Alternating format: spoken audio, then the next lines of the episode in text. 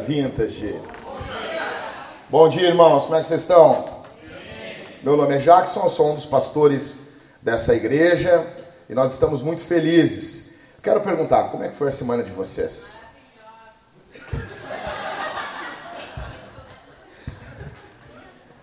Dos outros irmãos, tirando a Suzana, como é que foi a semana, irmãos? Foi bom? Irmãs, foi boa a semana de vocês, irmãs?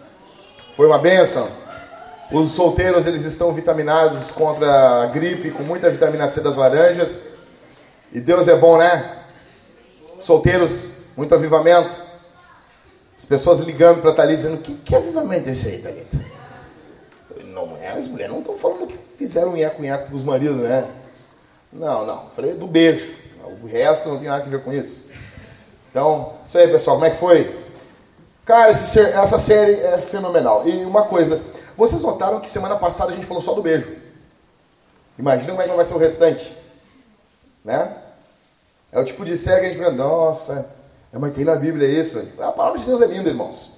Tá bom? Vamos lá então para Cântico dos Cânticos. Abra sua Bíblia em Cântico dos Cânticos, capítulo 1. Semana passada foi do verso 1 até o verso de número 4. Vocês se lembram? Então, se alguém está nos visitando, você não ouviu o sermão, tem dois sermões para trás você pode ir para casa depois, buscar ele no SoundCloud. Procura assim, SoundCloud barra Jackson Jax. Ou no YouTube da Vintage. Tá, o, tá no YouTube da Vintage, Cris? O problema é sempre do cara do, do som, né? foi muito. Aquilo ali foi demais, Isabela. Foi demais mesmo. É bem aquilo ali mesmo. O problema da igreja é sempre do cara do som. Antigamente era dos pastores, é o cara do som, né? Sensacional aquela matéria. Bom, gente, então procura lá, vai ter os sermões, vai ter as respostas. Você, pode mandar perguntas sobre casamento, sexo, sobre uh, namoro, noivado, carícias, preliminares. E a gente vai tentar responder vocês. Até ali a gente está passando a semana toda lendo muitos livros, meditando sobre isso, e a gente está aqui para tentar ajudar vocês. Hoje a nossa bebezinha ficou em casa com a, com a minha mãe. Uh, como disse o, o Robson, a Isabel ficou com a Isabel. E daí a Thalita está aqui comigo, depois a Thalita vai para casa antes de mim, né, cuidar dela, e mas ela veio aqui hoje para a gente estar tá trabalhando junto.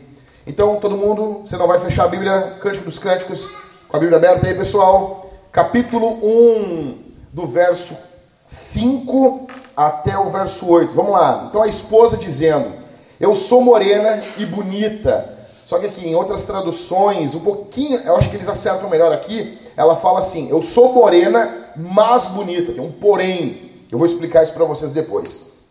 Ó filhas de Jerusalém, como as tendas de Quedar, como as cortinas de Salomão.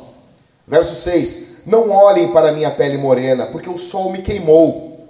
Os filhos de minha mãe se indignaram contra mim, me puseram por guarda das vinhas, mas a minha vinha que me pertence não aguardei. Verso 7: Diga-me, ó amado de minha alma, Onde você apacenta o seu rebanho?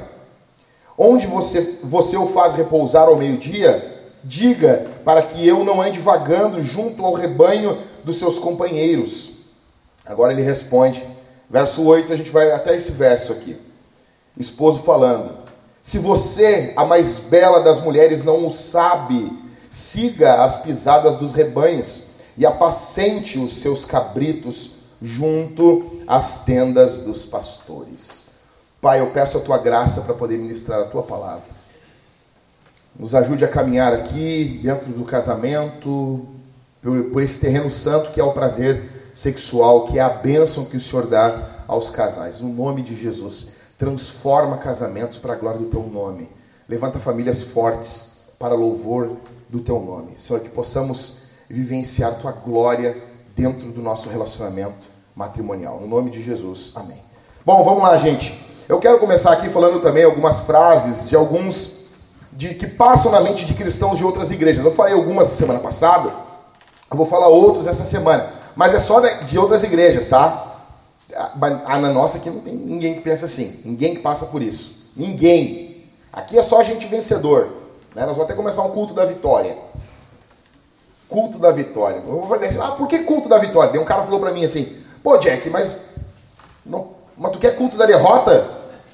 É uma boa resposta, né? O que, que tu quer? Eu olhei para ele assim, culto. Não pode ser? Mas tudo bem, vamos lá. Culto, hoje é o culto da vitória. Você vai sair daqui vencedor. Você vai vencer essa semana, vai ser muita vitória. Vamos lá. Isso na, na mente dos cristãos de outras igrejas. Em todos os lugares vejo mulheres bonitas, exibindo rostos e corpos perfeitos e impecáveis. Tem mulheres que reclamam, passam essa, essa coisa. Pô, mas eu, a, a, a Thalita segue umas mulheres lá, que, umas mulheres loucas, que ficam batendo foto assim. Não, não é a Suzana, gente, é outras pessoas. Mas a Thalita, a Thalita segue umas mulheres lá, umas mulheres que passam, que faz propaganda. Ai, gente, olha aqui que chegou na minha casa, uns bagulho assim, né? Isso aqui veio de Miami, que coisa legal isso aqui, tá legal? E daí eu te penso, pô, mas, mas a mulher não envelhece, né? Então, assim, isso passa na mente de pessoas de outras igrejas, né? Na nossa, não. Me sinto gordo, feio em relação a essas pessoas. E, pô, cara, eu não tenho. Sabe aquela. Qual é o nome daquela revista masculina? Men's. Hã? Men's Health. Health. Uh, ah, 95% dessa, dessa revista, das capas, é tenha um tanque trincado em 15 dias. Eu, só para dizer para vocês que isso é mentira, tá? Isso não, não acontece. Em 15 dias, negão. Deus fez o mundo em seis, entendeu? É Deus. Tu não vai conseguir fazer um tanque trincado, só se for um tanque de lavar roupa. Foi ruim, né? Eu sei. Não me sinto bem com o meu corpo.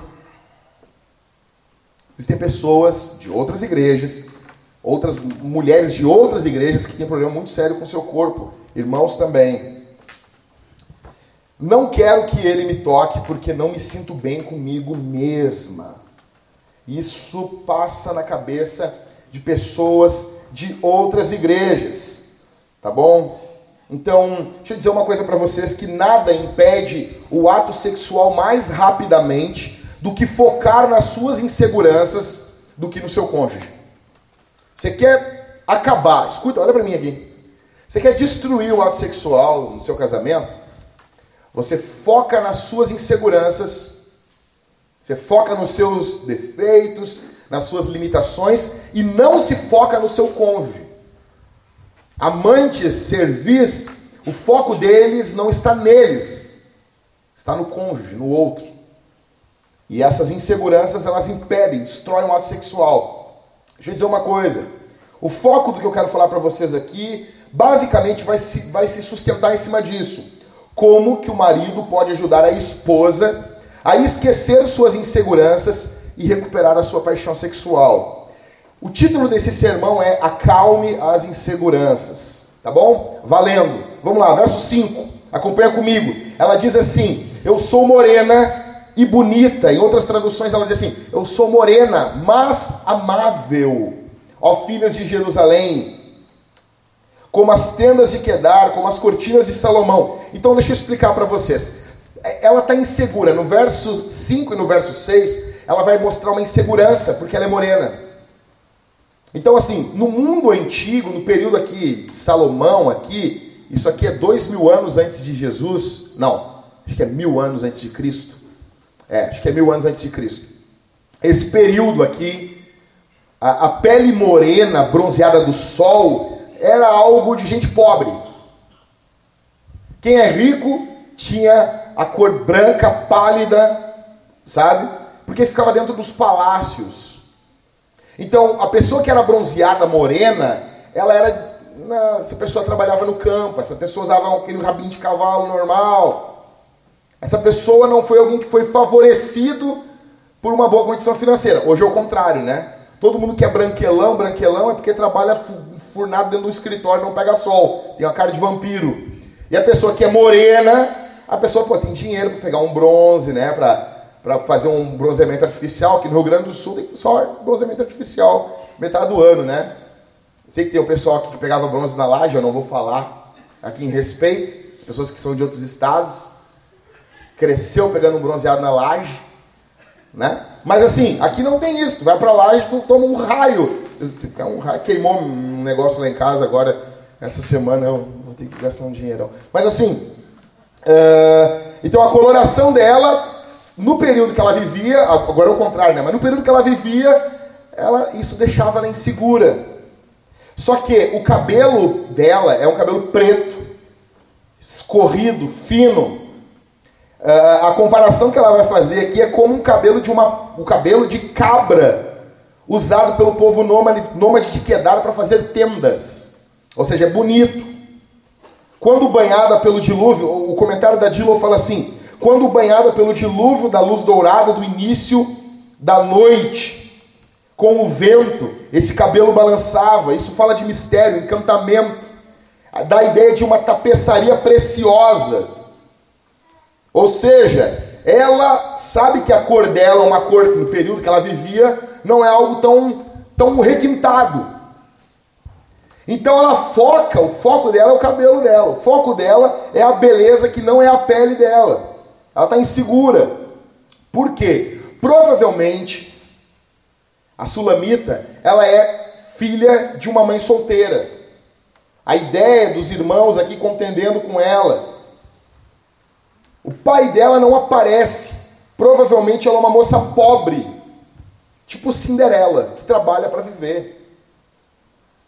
Ela é queimada pelo sol, ela tem as unhas sujas, trabalhou o dia inteiro colhendo espigas, trabalhando assim como Ruth.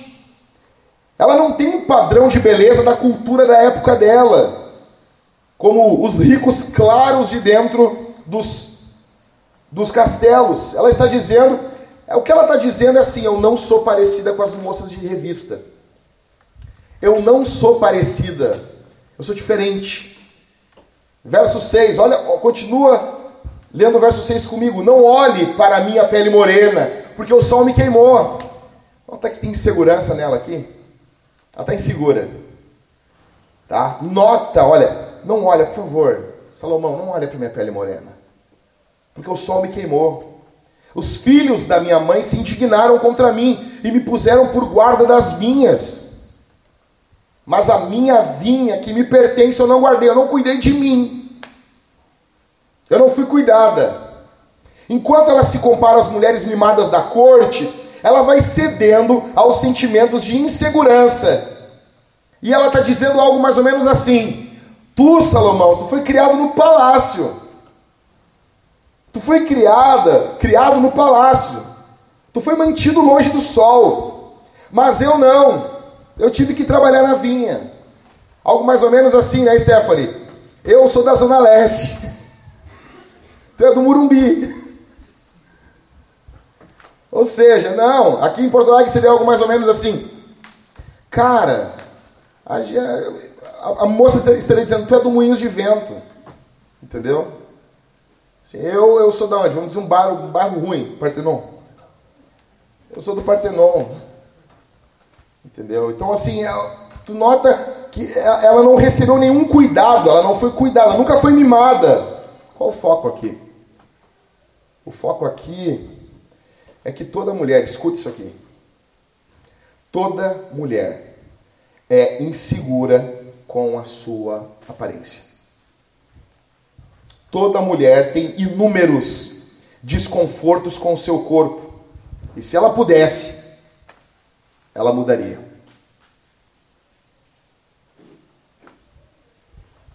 Só que fica claro uma coisa aqui que ela é linda para o marido dela. Deixa eu dizer uma coisa para os homens aqui. A sua mulher, meu irmão, precisa ser o seu padrão de beleza. Eu já falei isso, eu vou repetir isso hoje. Minha irmã, o seu marido tem que ser o seu padrão de beleza. Tem que ser. Tem que ser. Uma vez tinha um pastor pregando, a mulher dele, bem loira assim, né? E cabelo loiro. E daí ele começou a narrar Eva, como que Eva era. A mulher, mulher branca assim, ele dizendo, ah, Eva devia ser uma morena, cabelo preto, escorrido. E começou a falar dela, mas quase assim. E eu olhando pra cara da mulher, assim. Que cara idiota, meu. Ô pastor, segura as pontas aí. Seu, seu marido precisa ser o seu padrão de beleza. Só que mesmo insegura, ela tem algo para se focar. Cara, eu faço uma pergunta aqui. Beleza, nós temos inseguranças com o nosso corpo, as mulheres sofrem um pouco mais com isso do que os homens, mas a gente pode trabalhar nisso. Eu pergunto para os homens aqui: você está sendo um bom administrador do seu corpo? O que, que mudou da semana passada do nosso desafio aí? Hein? Nós temos que encerrar essa série mais magro. Os homens têm que encerrar essa série com uma braceta um pouquinho maior. Nós temos que. Cara, deixa eu dizer uma coisa para vocês aqui. Eu uma vez estava perguntando, o que, o que é um, um corpo do homem bonito? Né? Você estava falando. Cara, um, um, eu falei para um amigo meu assim, bah, cara, eu tô com a barriga muito grande, cara. E ele disse assim, oh, meu, tu não precisa diminuir a barriga. Eu, como assim, cara? E ele é um cara mecânico, tem que só aumentar os teus peitos, meu. A questão é a diferença dos peitos para a barriga. Eu, é, é, beleza. O bom é se murchar o levantar de cima. Beleza. O que vai fazer diferença do homem é a largura dos ombros em relação ao quadril dele, né? Não dá para ter um homem em formato de pera, uns ombrinhos assim, fininho. Só que o tu pode fazer? Tu pode pô, puxar uns ferrinhos, fechar a boca. Ah, pastor, mas tu tá gordo. Mas eu tô tentando. Eu perdi 3 quilos, tu não perdeu nenhum, seu filho do capeta. Tá bom? Nós temos que encerrar essa série melhor. Minha irmã, tem que encerrar essa série melhor. Se ela está insegura e não faz nada, está insegura e dê hambúrguer e dê pizza. Eu sofro muito. E dê pizza. Então, o lance, o lance, o lance, o que, que, que é para um homem bonito no corpo uma mulher? É a diferença, se do homem para a mulher, mas que a mulher acha bonito, a distância, se é algo que ó, a cintura tem que ser menor do que os ombros. Para a mulher, para o homem é o quadril maior do que a cintura. Você, ah, mas tá difícil, pastor. Mas tu te esforça? Tem como. A questão é sermos bons administradores. Escute isso aqui. Você, uh, o, o nosso foco aqui não é sermos modelos, é sermos melhores cônjuges. O nosso foco, anota isso aí. Você está trabalhando para ficar atraente para o seu marido. Você sabe que o seu marido gosta. Se o seu marido não gosta de índice corporal, tem mulher assim, não, eu vou ser magra. Aí fica com índice corporal de gorduras 8, 12. Aí para de menstruar. Não pode. Tu não é atleta, tu não joga vôlei. Ah, eu jogo, jogo no, no marinho. Não, cara, para. Mulher tem que ter um nívelzinho de gordura a mais. Então assim, Aí quando vê a mulher começa a usar uns hormônios, começa a falar grosso, né? Vê as entrevistas com essas mulheres aí. A mulher com uma voz assim. Ah, Graciane, tu usa alguma coisa? Não, não uso nada. Não uso nada. Né, Belo? É verdade, ela não usa nada. É complicado, né? Complicado. Não dá para dar as costas para uma mulher assim. Imagina de madrugada. Bem, busca água para mim. Então é o seguinte, mulher tem que ter corpo de mulher.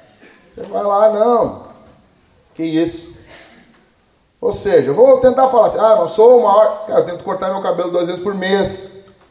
Eu não vou usar nada, nada que a mulher não gosta, nada. Se a mulher não gosta, a mulher não gosta desse cheiro, eu não uso. Não quero saber. Ah, eu fico vendo os caras assim, não, mas esse perfume, cara, tu tem um fetiche por esse perfume? Esse perfume te lembra alguma coisa? Tu quer agradar alguma mulher, alguma coleguinha de serviço? Tua mulher não gosta de perfume, não usa, rapaz. Então assim, ah, eu uso o, mesmo perfume que eu uso, eu uso há 16 anos, porque minha mulher gosta. Eu quis trocar esse mês. Eu disse, ah, amor, eu queria, queria usar um perfume. Depois de 16 anos. Legal, não foi 16 dias, 16 meses, 16 anos. A Thalita que manda. Eu disse, ah, eu queria trocar meu perfume, dá pra nós ver outro? Ela, tá bom, dá. Aí nós fomos ali na, na Renner, acho que foi de Guatemi, a gente começou a provar os perfumes dela, ah, esse aqui é bom. Eu, tá bom, vou comprar esse aqui. Quem define o teu cheiro é o teu marido, minha irmã. Aí fica, não, mas eu amo Gabriela Sabatini. Mas, cara, ele não gosta. Ele não gosta, cara, não usa. Só que quando a gente fala isso, eu já não, escuta isso aqui. Quando eu falo isso para os homens, as pessoas assim, isso aí, mas, ah, o homem tem que ser um bom marido. Agora falando para a mulher, dez pessoas machista. Já notou isso aí? Essa semana eu falei a mulher tinha que esperar o homem arrumada quando o homem veio do trabalho. Mas tá louco, rapaz. Mas estão me detonando até hoje. Pegaram, fizeram um bonequinho de voodoo meu e estão enfiando umas agulhas. Tá louco? Então, cara, toma banho. Eu falei pra vocês, toma banho, de preferência. No mínimo uma vez por dia. Se quiser tomar mais de um banho, pode tomar. Para com as camisetas de time de futebol, cara. Falei isso pra vocês. Um decide sobre o outro. Aí vamos lá, continua comigo, verso 7. Aí ela continua dizendo: Diga-me, ó amado da minha alma. Que isso, rapaz? Cara, esse cara, esse cara é demais. Onde você apacenta o seu rebanho? Onde você o faz repousar ao meio-dia, que hora, a hora que tu para de trabalhar ao meio-dia, tá? A hora diga para que eu não ande vagando junto aos seus junto ao rebanho dos seus companheiros. Ou seja, ela tem um marido ocupado. O marido dela não é vagabundo. O marido dela é muito ocupado. E ela divide ele com muita, muita gente.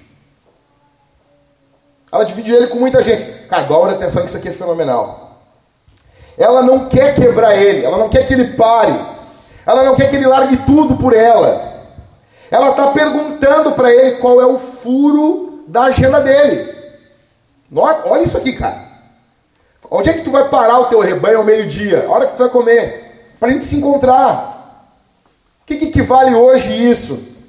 A uma esposa que está vendo que o seu marido está ocupado, está estressado. Então ela manda uma mensagenzinha para ele no WhatsApp, uma mensagem picante. Usa o WhatsApp, uma ferramenta boa. Manda uma foto para ele provocante no WhatsApp, mas cuide isso. Tá bom? Cuide para onde tu manda isso. Verifica bem. Olha bem. Fecha, abre de novo e olha se é para onde tu está olhando. É, é, é o meu marido, pastor. Não manda nada no grupo da igreja. Por favor. É ele? É ele. Então manda com alegria. Bate uma foto de alguma coisa que não precisa dizer e manda pro teu marido. É o teu marido. É o teu marido. Pode isso, pastor. Pode isso? Não pode, deve. É pecado nudes. Depende, se é para teu marido, para tua mulher, não tem problema. Só tem que cuidar com os hackers, cuidar com os... Eu acho que ninguém vai querer hackear tu, cara. Entendeu? Ninguém vai querer entrar no celular do Brogni para ver as fotos do Brogni, a foto do Jackson. Vai querer ver as fotos do Michael. Ninguém, Michael. Os vão pagar para não ver o nosso celular. Vai ter um hacker e diz assim, ó, eu quero aumentar a segurança nesse telefone aí. Para o mundo não conhecer. Agora faz isso. Agora as mulheres não mandam uma mensagem, não falam nada. A mensagem é sempre traz pão. É para matar. É para matar. É para matar. Olha o que essa mulher está fazendo, cara. Ela está falando assim, que horas? Que horas eu te encontro? Que horas? Ela, ela, sabe, deixa eu dizer uma coisa aqui para vocês. Tem muita mulher que está vendo o marido correndo e ela vive reclamando. Pastor, meu marido não tem tempo para mim. Deixa eu dizer uma coisa para ti. Chega pro teu marido e diz assim: Eu marquei num motel para a gente se encontrar meio-dia. Fala pro teu marido isso. Teu marido está trabalhando. Marca com ele no motel, encontra ele, deixa, deixa teu filho, deixa o ranhento do Enzo com alguém. Deixa a ranhenta da Valentina. Agora a gente tem uma Valentina, dá pra falar Valentina. Desculpa, gente, desculpa. Mas deixa a Valentina com outra pessoa. Encontra teu marido, bota uma roupa provocante. Bota, encontra ele num motel, vai ao meio-dia, pô, depois a gente come alguma coisa. Mas tu vai encontrar ele, tu está resolvendo um problema, tá vendo que ele é estressado, tá vendo que ele está ocupado, tu divide ele com um monte de gente, e daí só reclama, só reclama, só reclama. Olha o que essa mulher está fazendo. Esse cara é um rei, cara. Ele tem muitos compromissos. Ela está ela tá olhando ele, tá vendo, bah, ele está estressado. Cara, amada minha, onde é que eu te encontro meio-dia? Onde é que eu vejo? Envia um WhatsApp, envia um áudio para o teu marido, fala alguma coisa, algo provocante. A maior mentira do diabo para você é dê a sua vida para Jesus e sofra até morrer. Essa é a maior mentira do diabo. Isso é mentira. Aproveite seu casamento, se divirta, seja alegre, cara.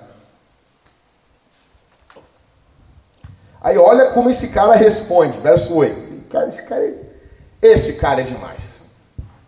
Esse cara é o pai das cantadas. Aí ele diz: Se você, a mais bela das mulheres, não o sabe, siga as pisadas dos rebanhos e apacente os seus cabritos junto às tendas dos pastores. A gente vai se encontrar. Só me segue, vem. E ele nota que ela está insegura, então ele pega e responde para ela, elogiando, exaltando a beleza dela. Exaltando a beleza dela. Salomão fala de forma linda, ele nota essa insegurança. Ele nota que ela está insegura com as mulheres mimadas do palácio. A referência aqui à ovelha, a cabra, pastor, para alguns comentaristas é uma espécie de jogo sensual de esconde-esconde. O convite para uma saída íntima do palácio. Eles querem ficar só os dois retirados, longe dos olhos do público, longe dos contatos. Desligue teu celular. O mundo vive sem você. Então desliga, cara. Tá com a tua esposa. Então, minha esposa e eu, a assim, vamos, a gente vai sair fazer alguma coisa, só nós dois. Desliga o telefone. Se alguém morrer, tem outros pastores, tem outras pessoas. Alguém vai orar, alguém, alguém vai atrás. E normalmente enterro demora um tempinho, não vão enterrar em duas horas as pessoas. Tá bom? Você consegue. É uma ânsia, o telefone, o telefone dá um troço, uma ânsia às pessoas de saber de estar, de estar conectado. Mas se eu perder as notícias, cara, amanhã tu vai saber. Desliga. A presença desse cara, ele acalma as inseguranças dela. E muitas esposas se sentem uh, inseguras quanto à aparência, elas vão procurar, a mulher está insegura, ela vai procurar ter a certeza que o seu marido acha ela bonita e desejável. É importantíssimo para a mulher que o marido a deseje.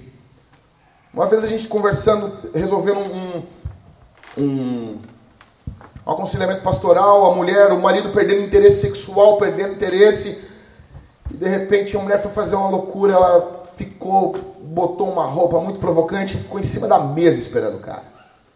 Troço legal do casal, né? O cara entrou em casa, ele olhou assim, ah não, nem começa. Imagina isso. Você imagina isso falar isso para uma mulher? Isso é sério. Cara chegou, um outro cara chegou em casa, a mulher com roupa de couro, uma máscara. Ele, Oi, Batman, vai fazer comida ali? Imagina isso. Esse cara é ocupado, ela é uma garota do campo. No verso anterior, ele fala que ela estava trabalhando. Ele quer ver ela, a agenda está cheia. A agenda está lotada, como que a gente faz? Eles resolvem isso, eles não ficam se lamuriando em cada canto, ah, trabalha até tarde, as agendas não estão batendo, eles dão um jeito. Eles marcam um jantar, eles usam o Google Agenda da época, eles estão correndo atrás, eles deixam a criança com alguém. Ah, mas eu preciso fazer isso aqui, tá bom, cuida, cuida, cuida a criança para nós aqui, faz isso, faz aquilo, a criança fica cuidando um do outro, eles juntam, a vida deles está sendo. Olha, o mundo está querendo nos consumir, mas a gente está tá batalhando junto. Eles estão correndo atrás junto. Você pode muito bem perguntar para sua esposa, começou a semana e dizer, meu amor, como que eu posso orar por ti essa semana? Como que eu posso ser útil para ti essa semana? A mulher perguntar para o marido, como eu posso ser útil para ti essa semana? Programem o Shabá de vocês. Lá em casa, o nosso Shabá é sempre segunda. A minha esposa programa, ela vai, ela faz a programação do que nós vamos fazer no dia. Então a gente escreve a lápis, algumas coisas dá para fazer, às vezes outras não dão, mas há uma programação, a gente tem uma ideia. Programe os aniversários, programe festas juntos, Natal, Páscoa, ou seja, não tenham vidas divorciadas. O divórcio começa quando a vida já está divorciada.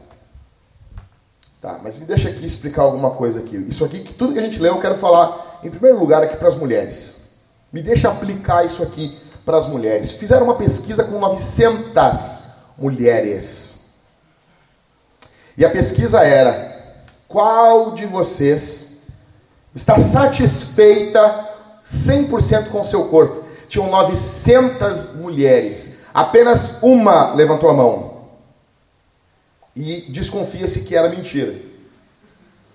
900 mulheres. Eu vou citar um caso real para vocês aqui. Uma criança chegou para sua mãe e disse exatamente assim: Mãe, eu não quero crescer, porque eu vou ter que passar minha vida toda de dieta. Porque ela via a angústia da sua mãe. Uma menina, pequenininha. Algumas frases que algumas mulheres vivem falando. Vou citar algumas frases muito ditas por mulheres. Minhas pernas têm tanta celulite que eu fico, eu pareço horrível. Outra, seria lindo se eu tivesse seios maiores. Terceira, o botox vai me fazer parecer com 25 anos a menos e mais bonita de novo. Outra, encontrei o meu cabelo, o meu primeiro cabelo grisalho. Outra, eu sou velha. Essas coisas vão atormentando a vida das mulheres. Deixa eu dizer uma coisa, minha irmã. Quando você se concentra constantemente nos seus aspectos negativos, você acaba direcionando o seu marido para esses aspectos. Coisas que ele não prestava atenção, ele vai começar a prestar atenção e dizer: é verdade mesmo. Você está sempre se concentrando naquilo que é negativo. E o seu marido não, o seu marido, você sabe, está com tesão por você. Ele está excitado, mas você fica o tempo todo se depreciando. E uma mulher que se deprecia o tempo todo, ela não é atraente. Uma mulher que não é confiante, ela não é atraente. Ela fica o tempo todo indicando para o marido os seus defeitos. O tempo todo. Se a mulher se focar nos seus aspectos positivos, ela vai indicar para o marido também esses aspectos positivos. Olha o que diz, olha o que diz o Salmo 139, verso 4. Graças te dou, visto que de modo assombrosamente maravilhoso me formaste. As tuas obras são admiráveis e a minha alma o sabe muito bem. Nota que aqui o salmista está dando graças a Deus pela forma como ele foi formado, feito. Olha isso. Quero convidar as mulheres aqui a gente quebrar o espelho do mundo e usar o espelho da palavra. Como que você vai fazer isso aqui? Como que você quebra o espelho mundano, o espelho da cultura, o que a cultura dita para você? Como que você destrói com isso? E como que você levanta o espelho da palavra? Porque nós estamos interessados não no que a cultura está dizendo sobre as mulheres, nós estamos interessados no que a Bíblia está dizendo sobre as mulheres. E primeiro, veja o seu corpo como templo de Deus. Olha o que diz em 1 Coríntios 6, do verso 19 ao 20. Será que vocês não sabem que o corpo de vocês é santuário do Espírito Santo, que está em vocês, e que vocês receberam de Deus, e que vocês não pertencem a vocês, a vocês mesmos? Porque vocês foram comprados por preço. Agora, pois, glorifiquem a Deus no corpo de vocês. O que, que Deus diz sobre o corpo de vocês? Não é o que a boa forma, o que a Cláudia diz. O que que, o que, que Deus diz sobre o corpo de vocês? Você sabe que o seu corpo ele é um templo? Você sabia que o seu corpo, minha irmã, o seu corpo é um santuário? Foco aqui é que Jesus Cristo, escute isso. Jesus Cristo nasceu de uma virgem, viveu uma vida santa, pura, perfeita. Ele pregou o Evangelho, ele curou pessoas. Ele foi condenado de forma injusta, mas para que se cumprisse a Escritura. Ele foi morto e ressuscitou ao terceiro dia. Está vivo, pregou, subiu ao céu, está à direita de Deus, intercede por nós. Ele enviou o seu Espírito para morar dentro de nós. Ele fez dos nossos corpos templos. Minha irmã, você é templo de Deus. O teu corpo é templo do Espírito Santo. O teu corpo é templo do Deus Criador dos céus e da terra. Isso tem que mudar algo. Seu corpo é um templo. Jesus morre na cruz por isso. Ele chama pecadores ao arrependimento para fazer dos seus corpos templo do Espírito Santo. Então entenda, o seu corpo é um templo. E, tá, mas ele é um templo, mas Deus projetou esse templo. O Espírito Santo vive nesse templo. Escute. O seu templo, ele não pertence a você, mas ele pertence a Jesus. E você glorifica a Deus através desse templo. É o que Paulo está falando aos Coríntios. Ser um templo para Deus é um privilégio impressionante e uma enorme responsabilidade. Deus quer que você cuide da sua morada, que você santifique ela. Deus quer que você cuide do seu corpo, para Ele, para si e para o seu marido. Então vamos lá. Quebrando o espelho. Segundo, tá, beleza, pastor, já me vejo como templo, ok. Segundo, cuide do seu templo para Deus. Cuide do seu tempo. Em primeiro lugar, o seu corpo ele para Deus. Então, o primeiro, o primeiro foco de você não é nem não é nem o seu marido, nem os seus filhos, é Deus. Então, faça duas perguntas. Primeiro, você enche o seu corpo com coisas que prejudicam você? Drogas, alimentos não saudáveis, produtos químicos, imagens, figuras, uh, vídeos maus, pensamentos pecaminosos. Ou seja, você coloca para dentro coisas ruins. É, pastor, às vezes é tanto carboidrato que eu levanto desanimado no outro dia. Cara, eu me lembro que quando eu era guri, era guri, piá. Cara, comia um boi de noite. No outro dia, acordava normal. Normal. Aí a gente vai ficar mais velho, a digestão lá. Primeira coisa que eu notei em mim, foi a única, assim, a principal coisa que eu vejo que mudou no meu corpo é minha digestão. Não é mais do mesmo jeito. Então, para me acordar bem no outro dia, eu tenho que comer alguma coisa um pouco mais leve de noite. Você está notando que está fazendo mal para você? Eu não vou continuar fazendo as mesmas coisas. Então, às vezes, pô, vamos comer um. Ah, tem que dar uma maneirada. Como é que você está vivendo? Você está vivendo olhando coisas em, em filmes, em séries, e isso tem feito mal para você. Isso tem feito mal para a tua vida, para a tua alma. Você tem colocado coisas impuras diante dos teus olhos. Então, faça essa pergunta. Em segundo, pergunte se você enche o seu corpo com coisas que agradam a Deus. Você tem uma tendência, ó, eu quero comer alguma coisa saudável. Se tu quer viver, tudo bem, ah, não gosto de granola, comida de passarinho, beleza, beleza, é um troço meio estranho mesmo. Eu quero que alguém me diga o que é granola. É um monte de coisa misturada, tá? Onde é que planta granola? Já viram assim? Nós estamos aqui hoje no Globo Repórter numa plantação de granola. Para mim, granola é tudo que sobra, assim, os caras pegam e fazem um mexidão assim, ó. É que nem quando tu pede o último hambúrguer do Rodrigo, entendeu?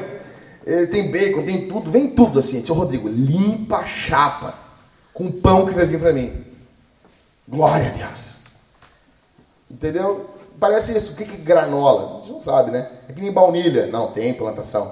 Mas ninguém nunca viu. Já viu? Meu tio planta baunilha. É estranho isso, né?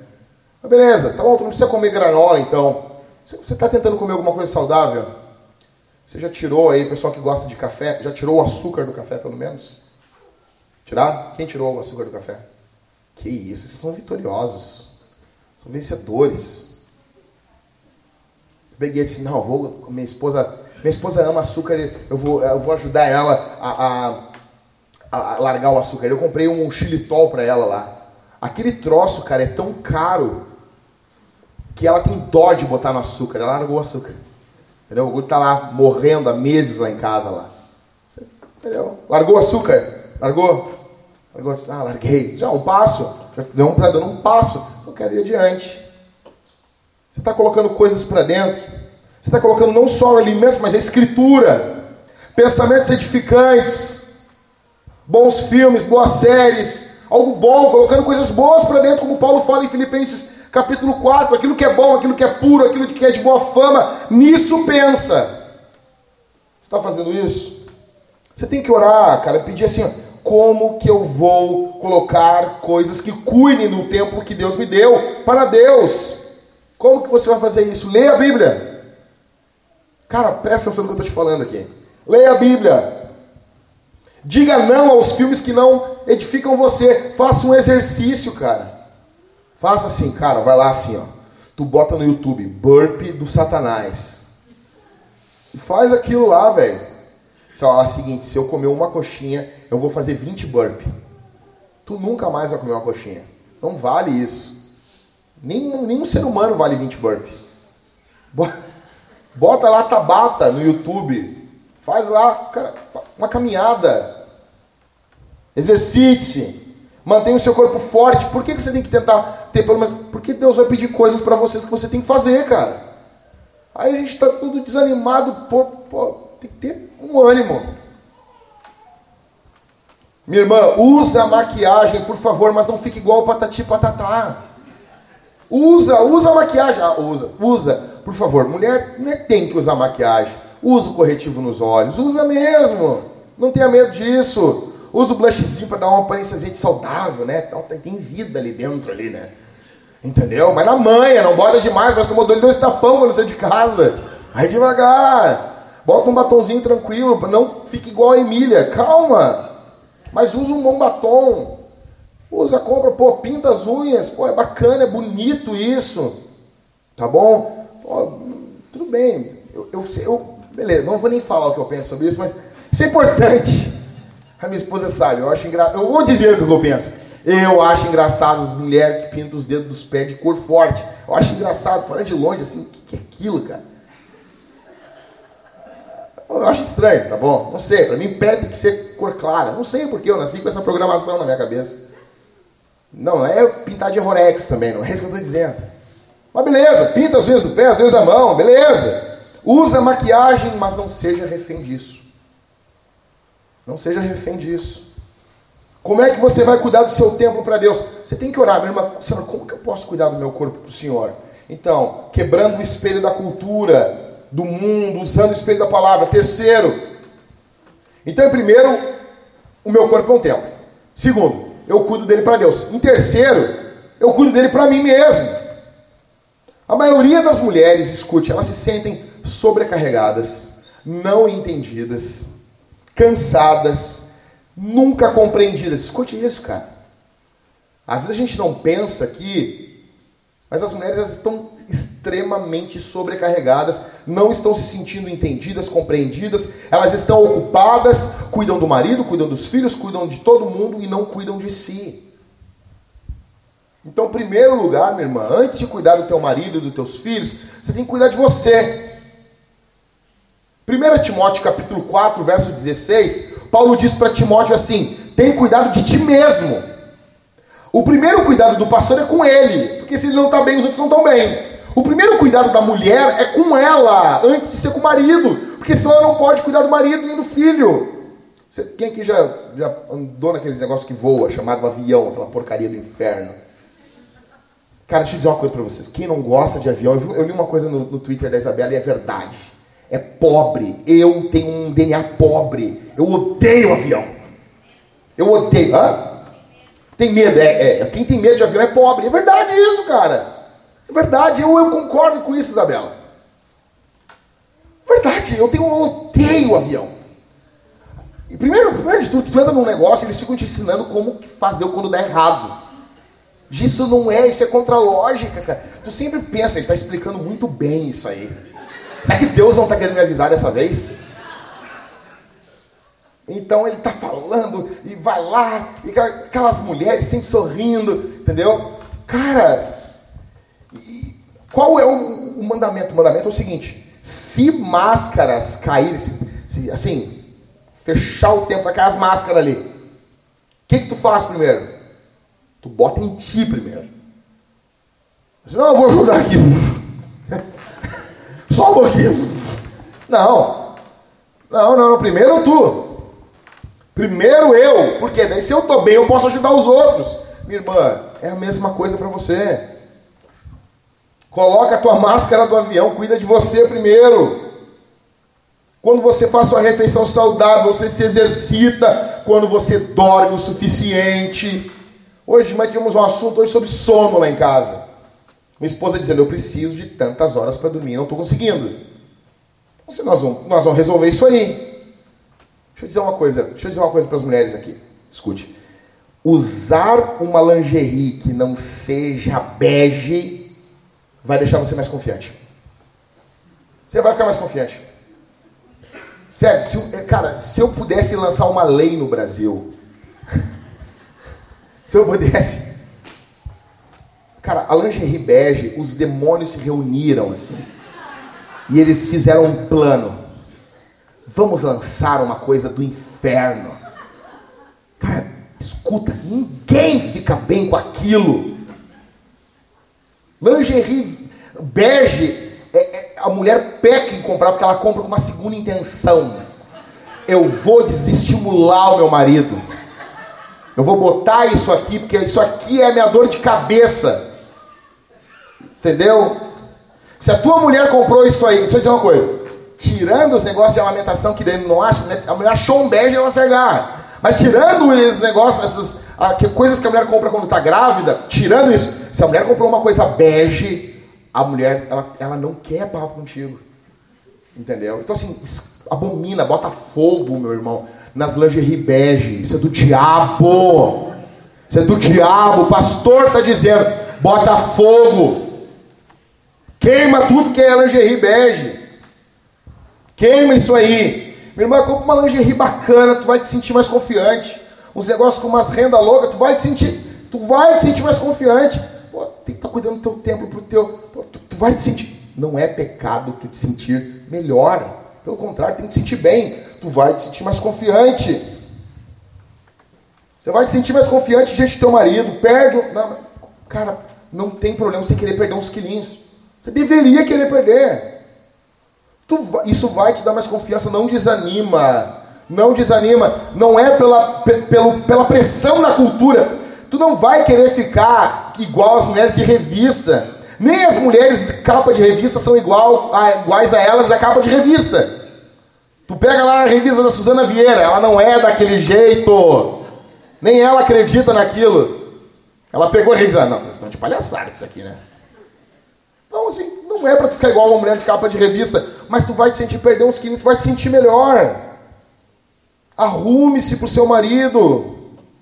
Cara, chega, teu marido tá chegando em casa, cara chegando em casa, a mulher com, lá com o pijamão do Mickey. Pô, cara, é pra matar, velho. Pô, coque, cabelo. E daí as mulheres, elas gostam de falar assim, ó. Não, eu não, eu não me arrumo pro meu marido. E os caras, eles vão lá. Não, meu amor, estou muito feliz. Estou muito feliz que você não se arruma me receber. Não tem problema. Daí a mulher assim, não tem problema, né, amor? E o cara, não, não tem não. Que isso, rapaz? Fala a verdade aqui, nós estamos entre igreja, entre irmãos. Não queria chegar em casa um dia, tua mulher tá te esperando assim, não, meu, fino assim, pronta pro crime. Tu queria, rapaz. Tu tem vergonha de falar pra tua mulher, meu. Pô, qual o problema de receber o teu marido já no quarto, já pronta pro para oração, para orar, para clamar, para se avivar. Qual o problema? Pergunte para o Senhor como que eu posso cuidar de mim para mim mesma. Em quarto, cuide do seu tempo para o seu marido. Cara, o seu marido vai ficar feliz. Escuta isso.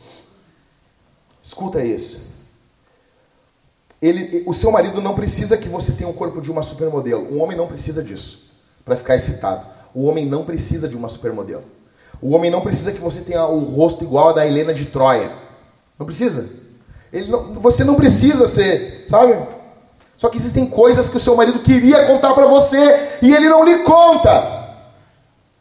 Olha esse caso aqui. Um homem ligou para uma rádio. Eu vou, eu vou ler para vocês o que o homem falou. Escute isso aqui. Quando me casei com, com minha esposa, ela depois de ter filhos, ganhou 80 quilos. E ela não faz nada para tentar perder. Ela se odeia e dificilmente sai de casa. Eu amo a minha esposa. Eu tenho o compromisso de ser fiel, mas eu luto continuamente com pensamentos sexuais com outras mulheres. Eu me odeio por isso. Por que, que a minha esposa não me ajuda? Me diga o que fazer. Você não precisa pegar assim, não, virar uma hipermodelo. Você pode tentar se esforçar. Por quê? Porque o foco não é ser um modelo, o foco é tentar ser um melhor amante, um melhor cônjuge. Então você vai lutar. Escute, você não pode ficar brava com o que Deus fez. Deus fez os homens e eles são estimulados pelo que eles veem. Homem é um ser visual, é um ser que toca. Homem gosta disso.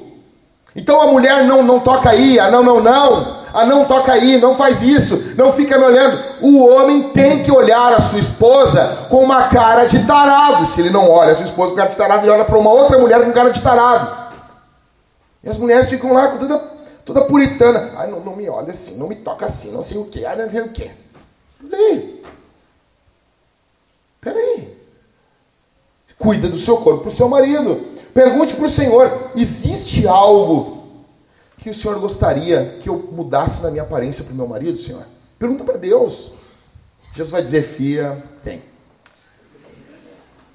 Bota fora essas lingerie aí, bege. Isso aí é o seguinte, meu. Vai, vai casar com a guria. Vou falar pros rapazes, vai casar com a guria. Pronto. Pode perguntar isso aí, dois dias de casamento, pode perguntar, tá liberado. Um mês já tem que começar a falar algumas coisas bem mais profundas com a mulher. Tem lingerie bege? Tenho. Disse, olha, não vamos casar. Não casa, velho, não casa, não casa. Faz um contratinho, nada de lingerie bege. Faz.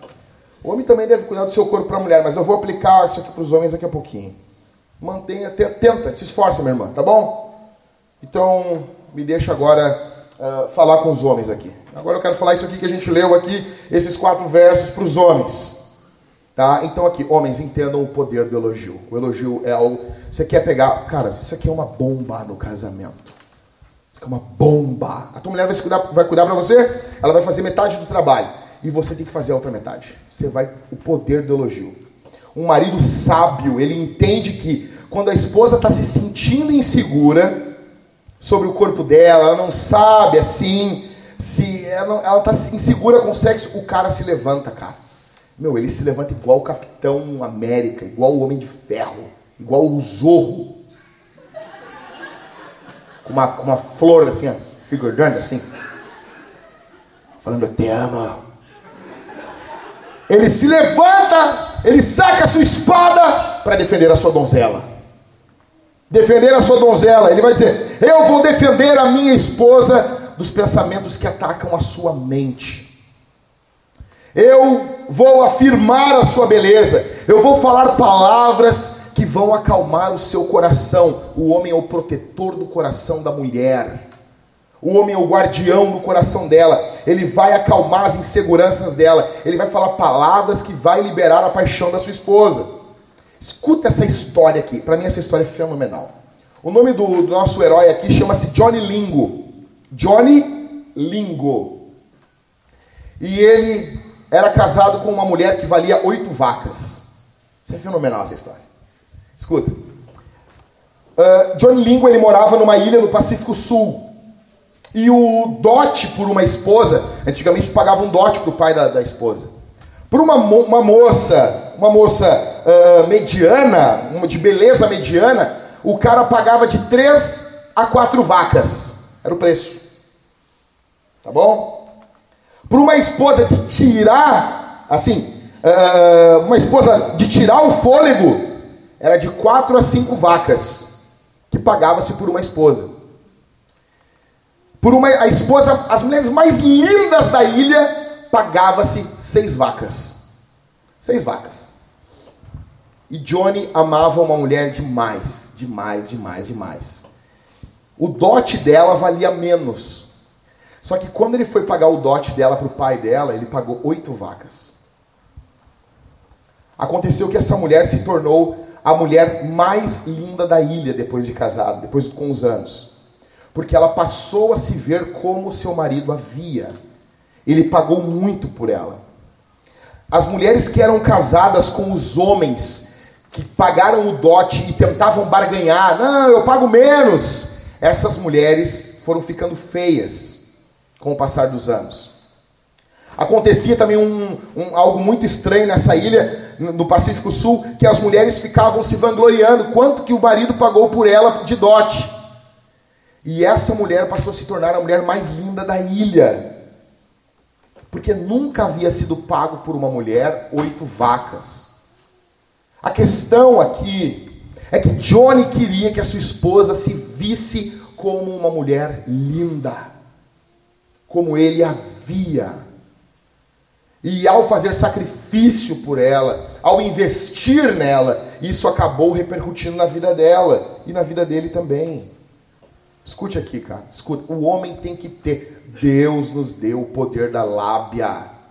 Usa para a glória de Deus isso. Os caras querem ser os bonzão com as outras mulheres.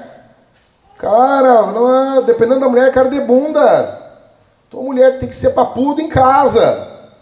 Então aqui alguns elogios de homens famosos a serem copiados. Eu vou dar alguns elogios para vocês. Então, Salomão não é 2000, é um mil antes de Cristo. Aí Salomão fala que no verso 8, Ó, oh, que mulher mais linda entre as mulheres. Tá louco, rapaz? A mulher tá se depreciando e Salomão, não, tá, tá louco.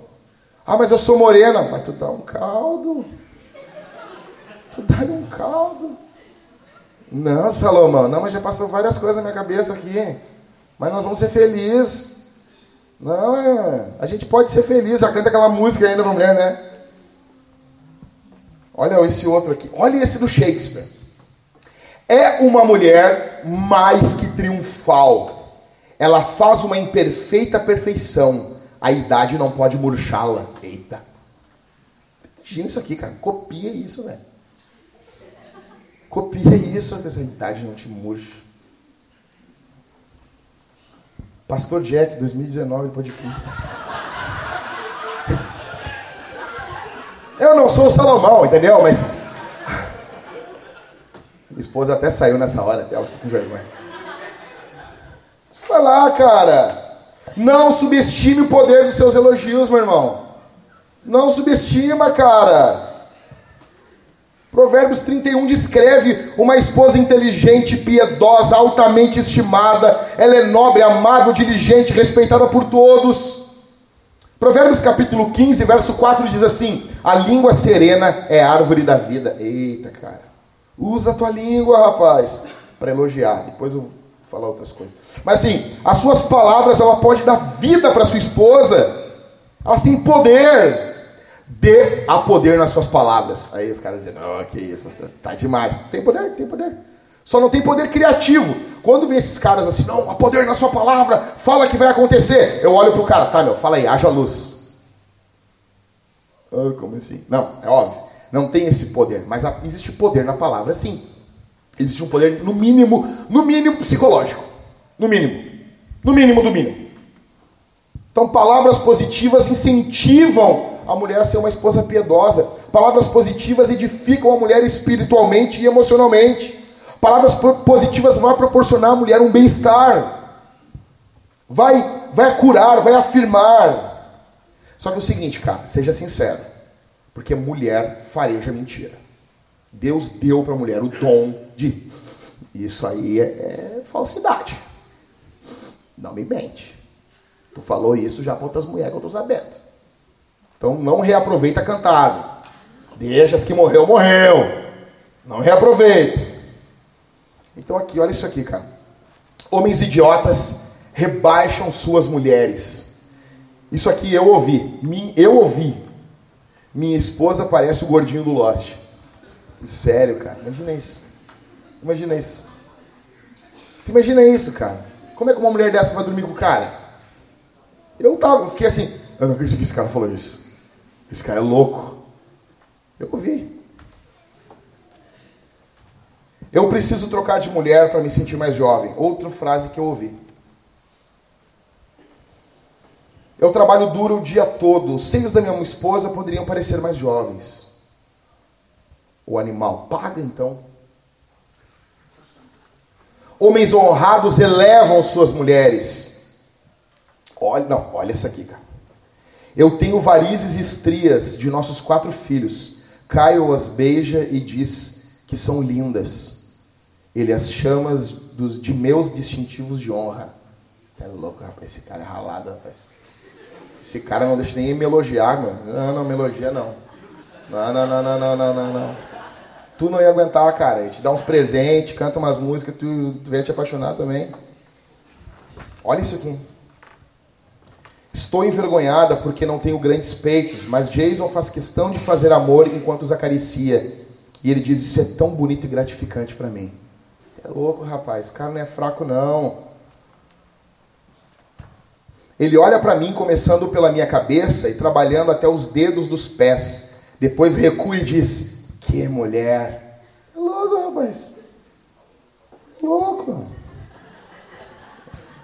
Mas estão felizes aí, galera. Essa semana vai ser uma benção. Essa semana. Olha essa outra aqui. Quando eu estava treinando para uma corrida de 10 quilômetros para perder peso, ele incentivou a continuar em direção ao meu objetivo. O cara disse: Eu estou tão orgulhoso de você. Ele me disse repetidamente: Aquilo me fez me sentir bem. Não, olha essa aqui. Essa aqui é a maior. Essa aqui. Ei, O quê? Nada. Só queria olhar você mais uma vez. Tá louco, mano. Quando o Bradley Cooper falou isso aí no filme, eu falei, o quê? Esse cara é ralado! Esse cara é ralado! A Thalita disse, não, mas esse cara é... Ele, a Thalita falou assim, ele nem é tanto. Para de falar mal do Bradley Cooper na minha casa. Ninguém fala mal do Bradley Cooper na minha casa. Bradley Cooper é um pão.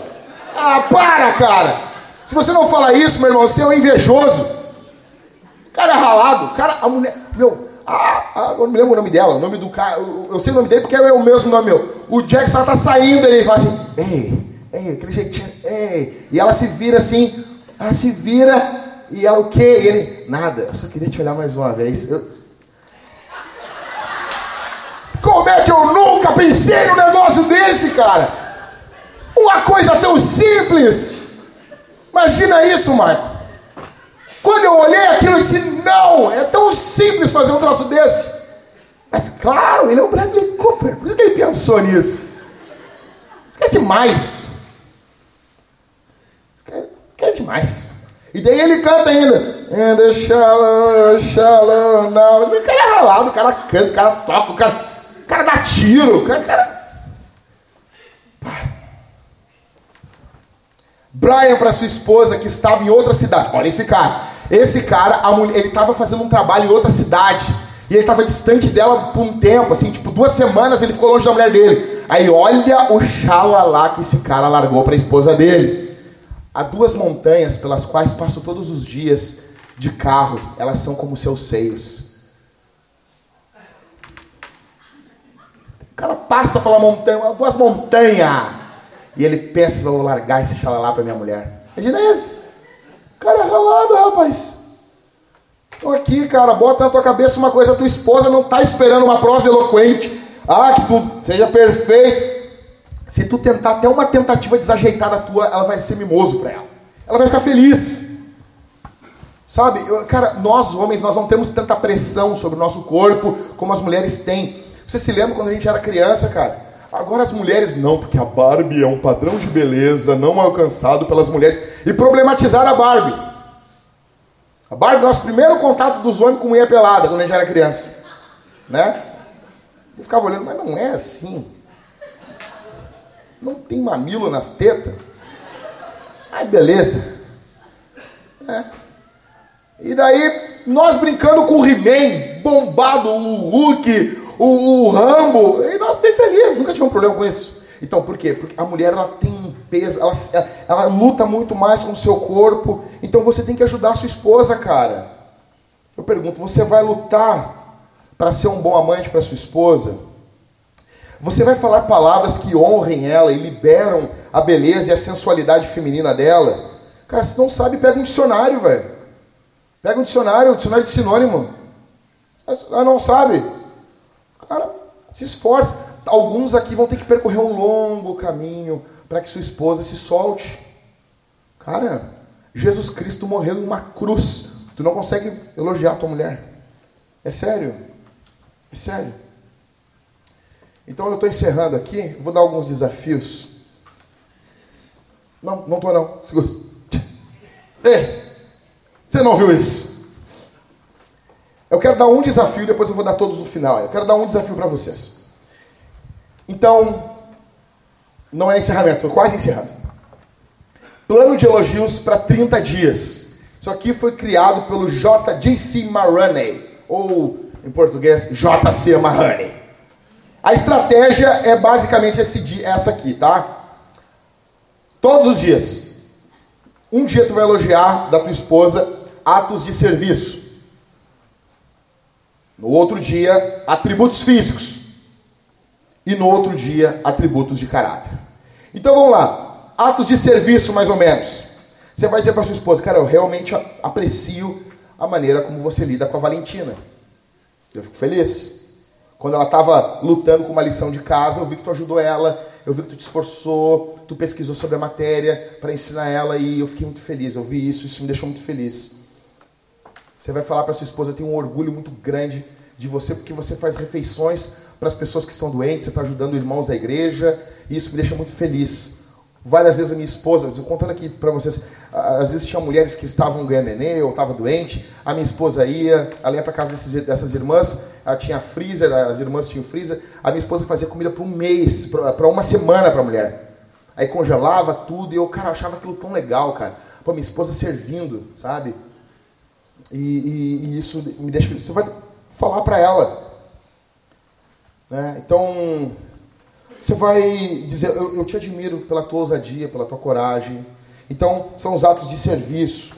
Você vai elogiar os atributos físicos, tá bom? Você vai dizer assim, cara, o jeito que tu mexe teu cabelo é muito sexy. Vai dizer assim, sério? Sério? Não, você vai falar. Você vai falar umas coisas que eu não posso falar, que eu queria poder te falar, mas não posso falar. Você vai dizer, cara, coisa linda isso. Seu compromisso. Pô, cara, olha só, eu tenho notado que tu está te exercitando mais e está fazendo, tá fazendo efeito. Isso encoraja a mulher, meu. A mulher se matando lá, cara. Comendo as barras de cereal, sendo enganada pela, pela, pela Ritter. Ai, barra de cereal, puro açúcar. Entendeu? Não vai nas pilhas que barra de cereal tudo engorda, meu. Ai, eu tô comendo tapioca. Índice glicêmico tri alto, assim. É mentira, aquilo você não tem glúten, não vai atrás disso. Tapioca é bom, é gostoso. Ou seja, mas elogia tua mulher, tá comendo tapioca, elogia. Elogia tua esposa. Pô, tua esposa perdeu uns quilos assim, cara, teu corpo tá igual de 12 anos atrás. Esse cara não é bobo, cara. Esse cara não é bobo, rapaz. Tá perdendo peso, fala, fala pra tua esposa um dia, fala. Eu vou, eu vou te dar uma de fala assim, tu tá deliciosa hoje. Fala isso pra mulher, mano. Pode, pastor. Pode, pode. Deve. Deve. Deve. Foi emocionante hoje para mim como foi quando a gente se conheceu. Atributos de caráter. Aí não é só corpo físico, é o caráter da tua mulher. A maneira como você serviu hoje os nossos os visitantes aqui, meu amor. Coisa linda isso. Tu, tu servia as pessoas. Coisa linda.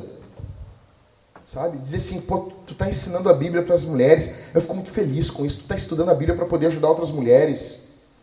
Sabe? Dizer para tua esposa, sabe uma, sabe uma das coisas que eu mais aprecio em ti? É a tua honestidade. Tu fica linda, como tu é honesta, como tu é linda.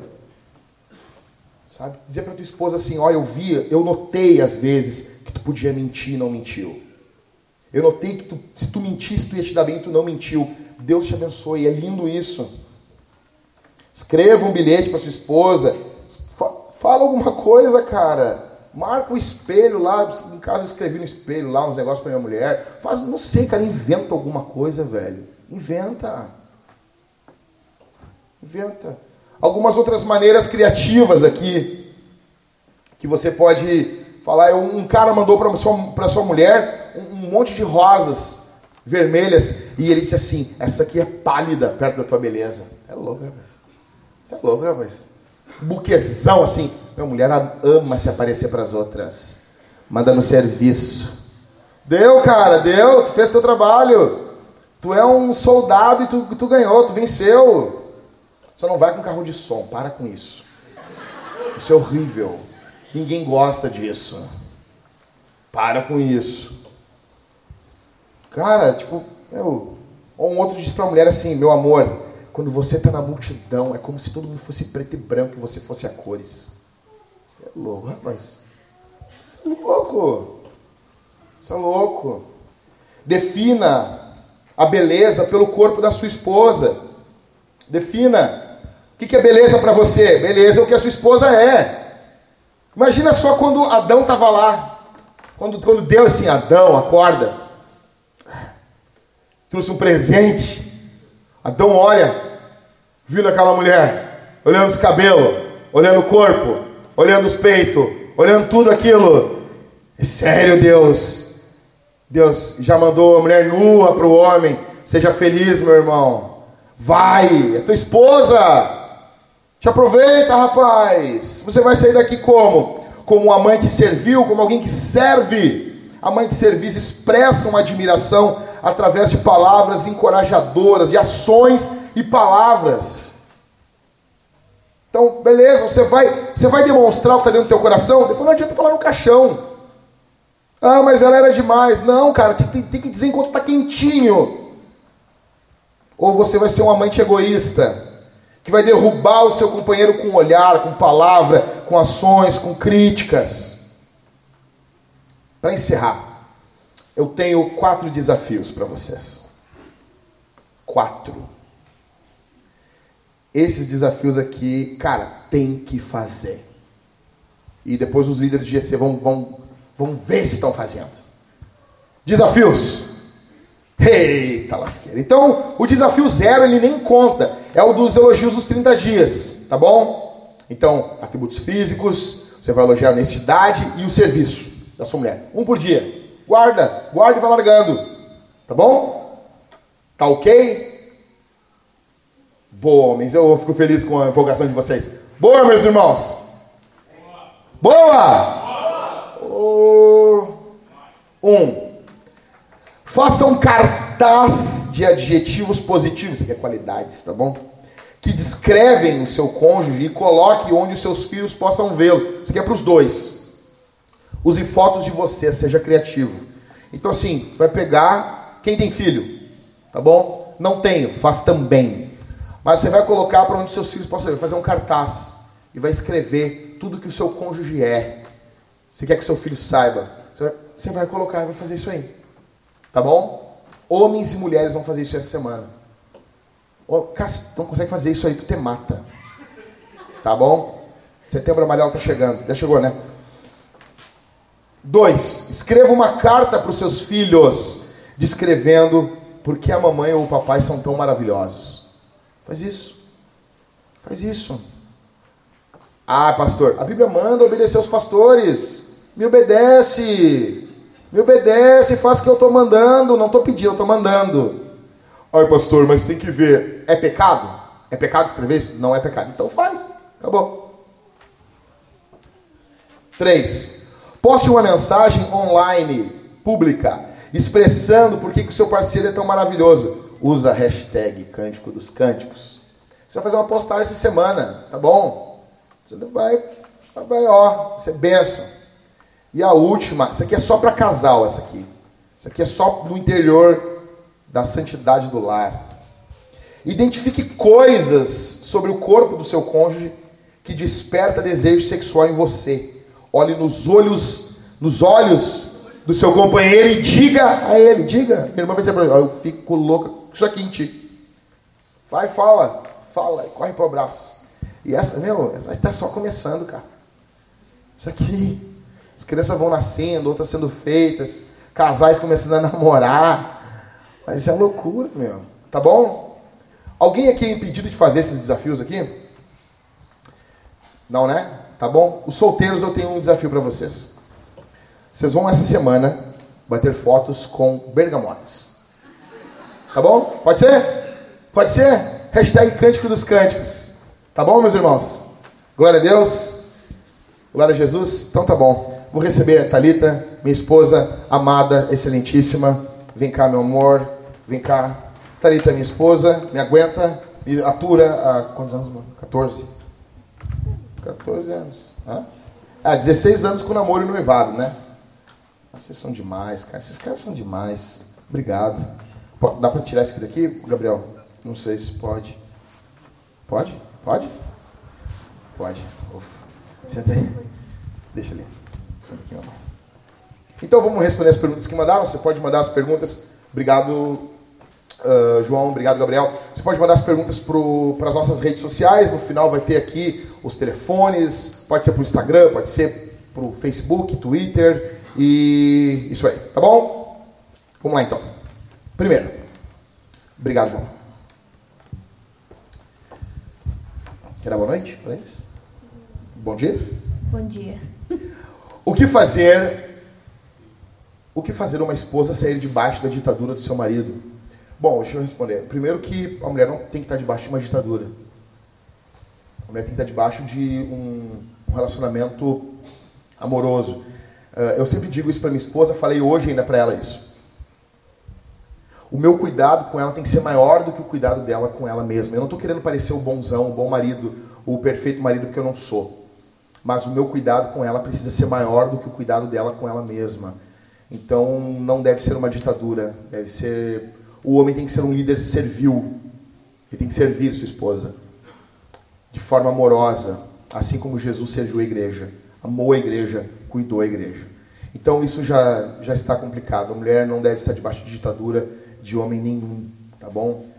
Então, eu não sei uh, se há mais alguma algo acontecendo, mas se existe uma ditadura dentro do lar, esse homem tem que ser confrontado. Se ele é cristão, pelos pastores, e se ele não é cristão, uh, mesmo que seja cristão também, se alguma coisa que ele está cometendo é crime, ele precisa ser confrontado pelo Estado. Tá bom? Tem que chamar a polícia. Próximo. Se a esposa não sente desejo sexual, é culpa do cônjuge ou dela mesma? Tu quer responder? O que eu respondo? Posso? Bom, então eu diria que a responsabilidade são dos dois. Dos dois. Entendendo que o homem, ele é o provedor da casa, ele é o provedor do amor, ele é o provedor... É, olha aqui, irmãos, nós temos um grande problema que na nossa cultura, a, a mulher, ela se devota ao marido, né? A mulher, ela diz que ama, a mulher, ela é mais apegada, sendo que na Bíblia, a fonte do amor é o homem. Salmo 128, né? Efésios capítulo 5, verso 25, que o homem tem que amar a mulher como Cristo amou a igreja. A fonte do amor da igreja é Jesus. A fonte do amor do lar é o homem, não é a mulher. O que a mulher é a fonte na casa é da alegria. A mulher é a fonte da alegria, segundo o Salmo 128. Ela que traz a alegria dentro do lar, é responsabilidade dela. A responsabilidade do homem é trazer o amor. Então, eu diria que ela tem responsabilidade também. Ela deve se esforçar, ela não deve se entregar. Uh, ao que a cultura está apresentando, sua mamãe, sua tia, o que as mulheres com conselhos maus estão dando, mas a responsabilidade muito grande é do homem também. Ele tem que cuidar da, dos desejos da sua esposa, estimular sua mulher. Quer falar? Eu creio também que algumas mulheres não se permitem ser procuradas, por isso que elas não têm uh, é aceitável que elas não tenham um maior desejo sexual do que seu esposo, né? Geralmente homens pensam algumas mil vezes em sexo por dia mais do que as mulheres, pasmem. Algumas mil vezes. Uh, mas eu, eu percebo assim em conversas que a maioria das mulheres ela, elas não têm o, a libido inicial, mas elas também não se deixam ser procuradas, elas não, elas não tentam se interessar pela questão acabam tendo relações sexuais apenas para cumprir uma obrigação, uma tabela, que o marido termine de fazer o que tem que fazer logo, sem uh, tentar né, apreciar. Então, muitas vezes os homens uh, acabam nem conseguindo estimular suas esposas, porque o interesse delas é simplesmente bater um ponto, né? E eu penso que ninguém nasceu uh, indiferente ao sexo. Né? Não ter, todas as pessoas que forem apresentadas ao sexo da forma correta com que Deus uh, nos deixou, elas vão gostar. O sexo é algo bom, é algo que Deus deu de presente para o casal, então não tem como você não gostar. Se você não aprecia, é porque você não está fazendo uh, da maneira correta com que Deus nos deixou, né? Deixando com que seu marido uh, lhe toque, lhe mostre quanto ele ama você, porque o sexo é uma atitude de amor também, né? E uma coisa, um grande problema ocorre quando as pessoas estão indo para o ato sexual em busca de orgasmo. O, a finalidade do sexo, em primeiro lugar, não é o orgasmo. A finalidade do sexo, em primeiro lugar, é a intimidade. O orgasmo serve a isso, mas ele não é a primeira finalidade. A primeira finalidade é para ter intimidade um com o outro. Isso precisa ser ressaltado.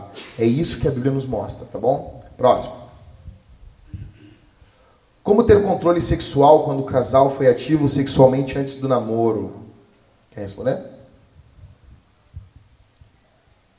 Eu entendi que esse casal, eles tinham uma vida ativa antes de começarem a namorar separadamente, né?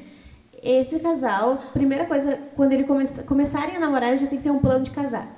Né? Obviamente não é um casal que vai conseguir namorar por muito tempo sem se conter, porque é algo natural. A libido é algo natural e quando duas pessoas já conhecem como é, já tiveram uma vida ativa, é muito mais difícil do que para um casal que, que, os dois são virgens. Então já comecem a namorar com um plano traçado. Iremos fazer isso, esse, isso, e vamos casar tal data. Marca a data do casamento, tá? Começa por aí. E outra coisa é evitar ficar sozinho, né? Tentar namorar em lugares públicos, tentar praticar coach é um, é um bom um bom conselho, porque como um casal que já teve uma vida ativa, vocês sabem que tudo começa com um beijo, né? O beijo vai simplesmente acender uma faísquinha que quando vê pega fogo. Então, não fiquem sozinhos, não saiam de carro sozinho, principalmente. É bem perigoso. Isso precisa. Não, diz de novo isso. Não saiam de carro sozinho. É, o cara vai. Ainda mais quando o carro não é automático. Ele vai esbarrar na coxa da, da namoradinha dele, trocando de marcha. Não, não andem de moto só os dois. Não, eu fico olhando isso, é tanta ingenuidade. A, a moça vai abraçar o rapaz, ele vai sentir os seios dela nas costas quando eu falo isso, ah, pastor, sério, pastor? Ah, rapaz, eu não nasci ontem. Então tu não vai andar de motinho com a tua namorada. Mot... Namorada não anda na garupa do namorado, cara. Ah, sei o que. Não, não, não, não, não, não, não, não, não, não, não, não, não. Tu não vai andar de carro sozinho com a tua namorada. Tá bom? Isso que a Thalita falou, desculpa eu te interromper, mas isso é, é, é, é precisa grifar. Precisa fazer uma camiseta e vender aqui na Vintage aqui. Tá bom? Faz uma tatuagem com isso. Acho que a, a, a chave de tudo é desconfie de si mesmo. Que você sempre pensa assim, ó, comigo não vai acontecer. Com essa pessoa é que vai acontecer. Então, desconfie das suas atitudes, desconfie das suas ações, dos seus desejos, porque nós somos carne, a carne é fraca. Então, tudo, qualquer coisa que você achar não tem problema, tem problema. Não faça nada para despertar esse interesse que você não vai poder saciar. Próximo.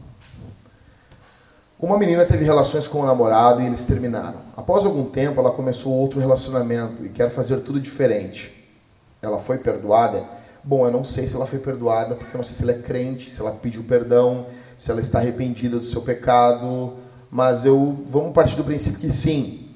Então, se ela pecou, ela precisa se arrepender do seu pecado, se arrepender do seu mau caminho. Ela tem que recorrer a Jesus, confiar no sangue de Jesus, confiar no perdão de Jesus. E ela sabe como que o relacionamento ocorre Uh, uh, o problema é que assim as pessoas vêm uh, do mundo, conhecem Jesus e elas usam os seus pensamentos mundanos em certas áreas. O cristianismo é apenas para o culto, então eu tenho sensações culticas, eu cultuo a Deus, eu, eu canto, eu, eu anoto o sermão, mas eu vivo o meu namoro como o ímpio vive. Beija do mesmo jeito, provoca do mesmo jeito, do mesmo jeito que fazia no mundo. E isso é pecado. Paulo diz aos Tessalonicenses que nós não devemos defraudar os nossos irmãos, porque Deus é vingador. O termo aqui é pesado, tá bom? O contexto ali que Paulo está dizendo é o contexto de você não estar casado, você não está casada e você uh, beija como se estivesse, você toca no corpo do seu namorado, da sua namorada como se estivesse. Isso é pecado e Deus pode ser o vingador Deus pode fazer algo contra você. Então você se arrepende do seu pecado e age de forma diferente. Não é pecado querer ter intimidade, tá bom? Não é pecado. É, é estranho até quando o rapaz diz para mim, eu vejo o rapaz beijando, grudado na moça, assim, ô oh, rapaz, vai devagar aí. O cara diz, não, pastor, fica tranquilo, não, não, não tô sentindo nada. Mas tu é gay? Não é normal, né? Não é normal. Então, uh, uh, eu digo para você, você precisa precisa fazer tudo diferente mesmo. O namoro é diferente, vocês, não ficam sozinhos, tá bom? Então, por favor, não usem os mesmos truques do mundo, a mesma forma. E um grande problema que nós temos, às vezes, casais muito fogosos, sabe? Eles são muito fogosos. Eles, eh, às vezes, têm um, um casamento problemático. Às vezes, aquela, aquela menina que é muito fogosa, aquele rapaz que é muito fogoso, casa e esse fogo todo vai embora. Eu quero, eu quero muito que você tenha esse fogo depois de casado, por favor. Que esse fogo dure pelos séculos dos séculos, tipo um inferno, assim, mas pro bem, tá bom? Então, por favor, não use as suas táticas que você usava no mundo dentro da igreja. Não use elas. Isso é nojento. Isso é nefasto, isso é diabólico, tá bom? Case para a glória de Deus e seja feliz. Próxima pergunta. Quer responder? Quer que eu responda? Como vencer a preguiça no casamento? Falta de vontade de surpreender o cônjuge em todas as áreas. Bom, vou falar que fala também, amor. Uh, primeiro, uh, o que envolve amor, né? Nós precisamos uh, amar a pessoa que está conosco. Eh, quando ela era uma novidade, havia tanto paixão, tanta, né, tanta aquele peso. Alguns estudiosos dizem que o homem ele, ele, ele tem 36 uh, cópulas e 36 atos sexuais com uma mulher até ele perder o, o interesse por ela. Né? Ele faz sexo 36 vezes com ela e depois ele perde o interesse. E alguns dizem que isso é para cuidar do homem, que se o homem morreria do coração. Sendo ou não, é, nós não somos animais, nós somos. Deus nos fez a sua imagem. Então nós temos como é, é, avançar em intimidade. E, e, preguiça, ela não é um pecado somente cometido no trabalho, cometido nos exercícios físicos, mas ela é algo que está profundamente ligado a casamentos desgastados. Então, a mulher não tem um, um ânimo de colocar uma maquiagem, de, de, de se arrumar para ficar com o esposo, o homem não tem um ânimo de fazer um mínimo de exercício físico para ter um condicionamento físico com a mulher. E isso envolve até a questão sexual.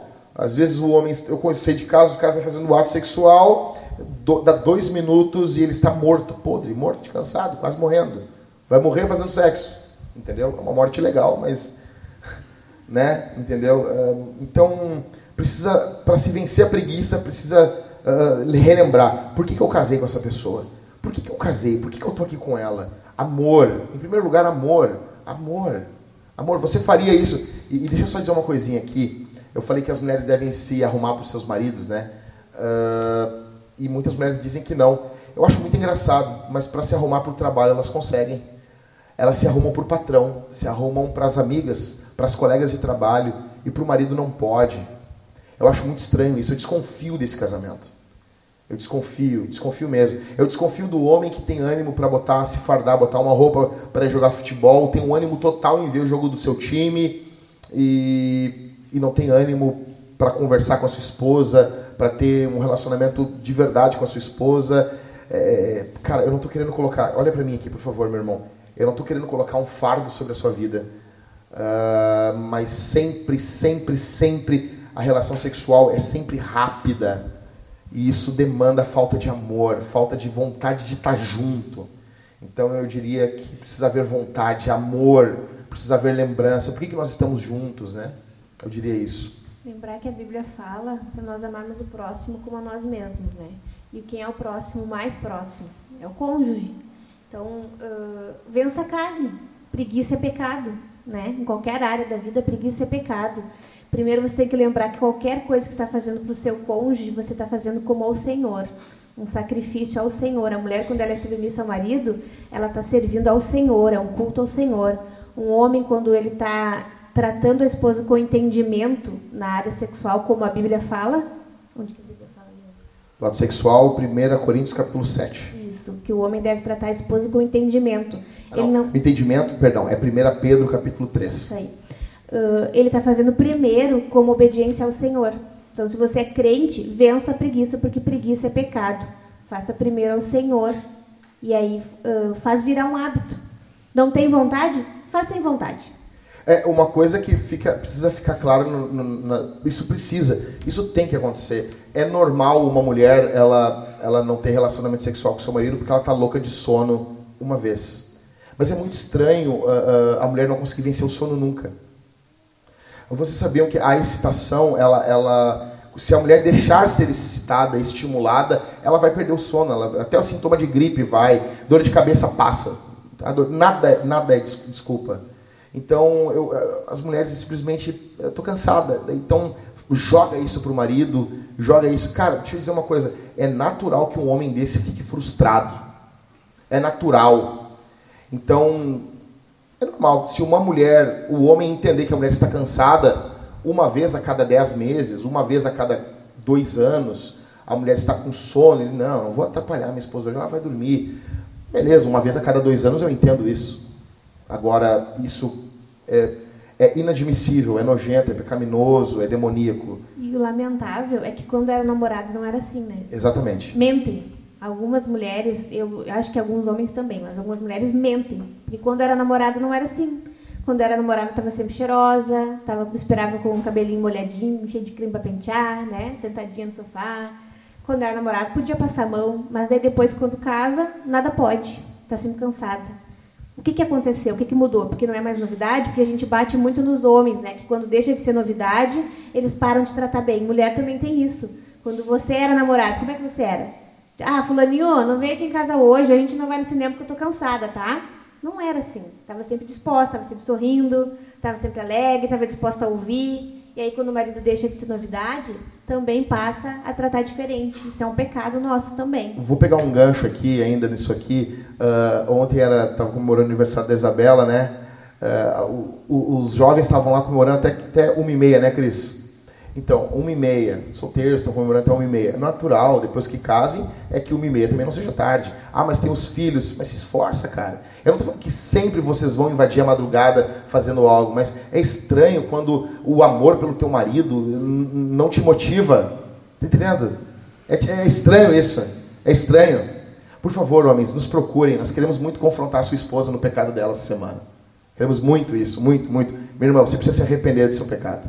Tá bom? Próxima pergunta. Como namorar de forma cristã? Quer responder? Como namorar de forma cristã? Bom, primeiro de tudo entendendo que o namoro ele não tem um fim nele mesmo. O namoro precisa ser para casar. Então, se você não tem uh, uma data, uma previsão, você não está trabalhando, não namore. Simplesmente, entende? Então, você precisa entender que o, o final da sua vida é glorificar a Deus. E Deus é glorificado no casamento, tá? Jesus não está namorando a igreja, ok? Então, homens casam nem todos os que casam são homens, mas todos os homens que estão namorando, o alvo deles é o casamento. Eles têm uma data, eles têm um plano, eles têm um projeto, eles têm um alvo. Então, a primeira coisa que eu diria é a questão, o alvo, glorificar Deus. Eu estou namorando como discípulo de Jesus e o alvo é o casamento. O alvo é o casamento, é estarmos juntos. A segunda coisa que eu diria é ouçam os irmãos, ouçam os irmãos, ouçam os pastores. Deixa os irmãos se meter. Ah, uma coisa, eu já falei aqui, eu preciso repetir. Não tem ninguém com inveja de vocês.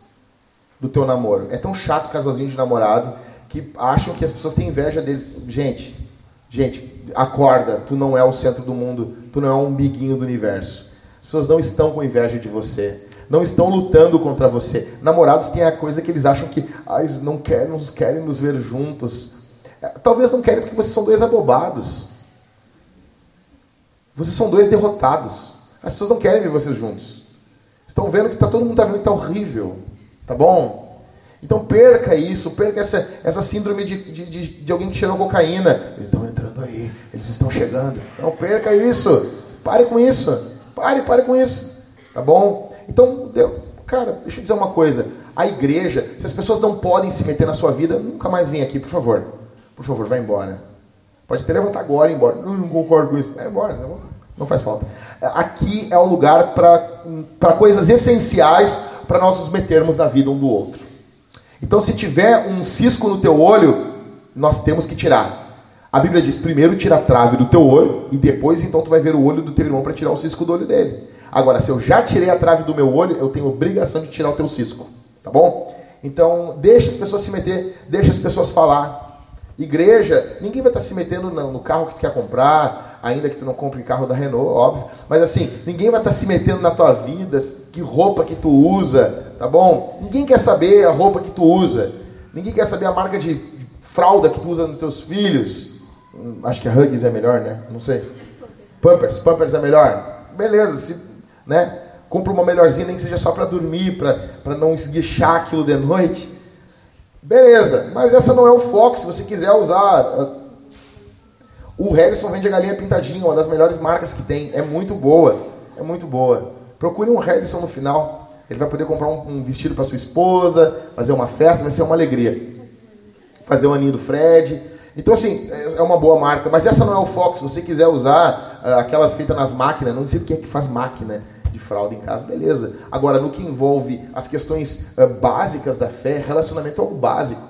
Nós temos que nos meter e nós vamos nos meter. E queremos que você se meta também nas nossas vidas. Por favor, se meta na vida do seu irmão para a glória de Deus. Não em bobagem, mas em coisa séria, tá bom? Então, quer namorar? Nós anunciamos para a igreja. A igreja tem que saber que alguém está começando a namorar. As pessoas precisam saber e precisam se meter para a glória de Deus. Se meta na vida de um casal que está namorando para a glória de Deus. Por favor, se meta. Rafael, se meta, tá? Se mete, Rafael, por favor. Se mete. Se mete. Ô, ô, ô, ô Brogni, por favor, faz isso por mim. Se mete. Se mete. Estou me metendo. Por quê? Não te mete, me meto sim. Tá bom? Então é isso. Próxima. Quando o casal não consegue gerar filhos. Ponto. Era para ter uma vírgula, acho, mas. Devemos perseverar em oração pelo milagre? Sim. Sim. Sim, nós batemos na porta do céu, nós oramos. Jesus nos ensinou a orar, a insistir. Falou a parábola do amigo importuno. Ah, o, o, o, o Arthur chegou na minha casa, eu não tenho pão, vou no meu vizinho. Meu, meu vizinho é meu amigo. Oh, abre aí, Marcos, abre aí. Ou ele abre porque é meu vizinho, meu amigo, ou ele abre porque eu estou importunando. Ô, oh, o Bourbon já fechou, tem, tem pão aí para me dar pro, pro, pro Arthur fazer um, um cachorro quente com purê de batata lá. Então eu vou encher o saco dele. Então Jesus nos ensinou que a oração também é importunação. Então sim, ore, peça. A Bíblia diz, escute isso aqui, cara, porque para Deus não é impossível. Esse texto em Lucas, ele está relacionado a uma mulher dando filhos, tá bom? Uma mulher que não podia dar filhos, é Isabel.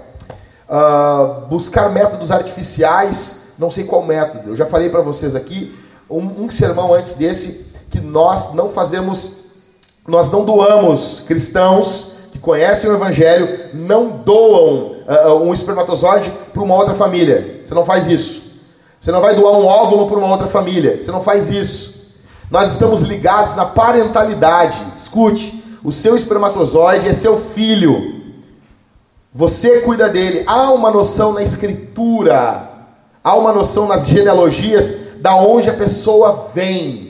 Então nós não doamos, os cristãos não doam seus espermatozoides para banco de espermatozoides. Não faz isso. Porque, imagina só, se entra um hacker, invade e descobre que lá uma criança lá na Bahia é teu filho. É ou não é teu filho? É óbvio que é, tua semente. Então essa ideia de você doar seu material genético, eles usarem, é uma tentativa de redefinir vida, dando uma noção cientificista para a vida. E nós não fazemos isso. Agora, o que?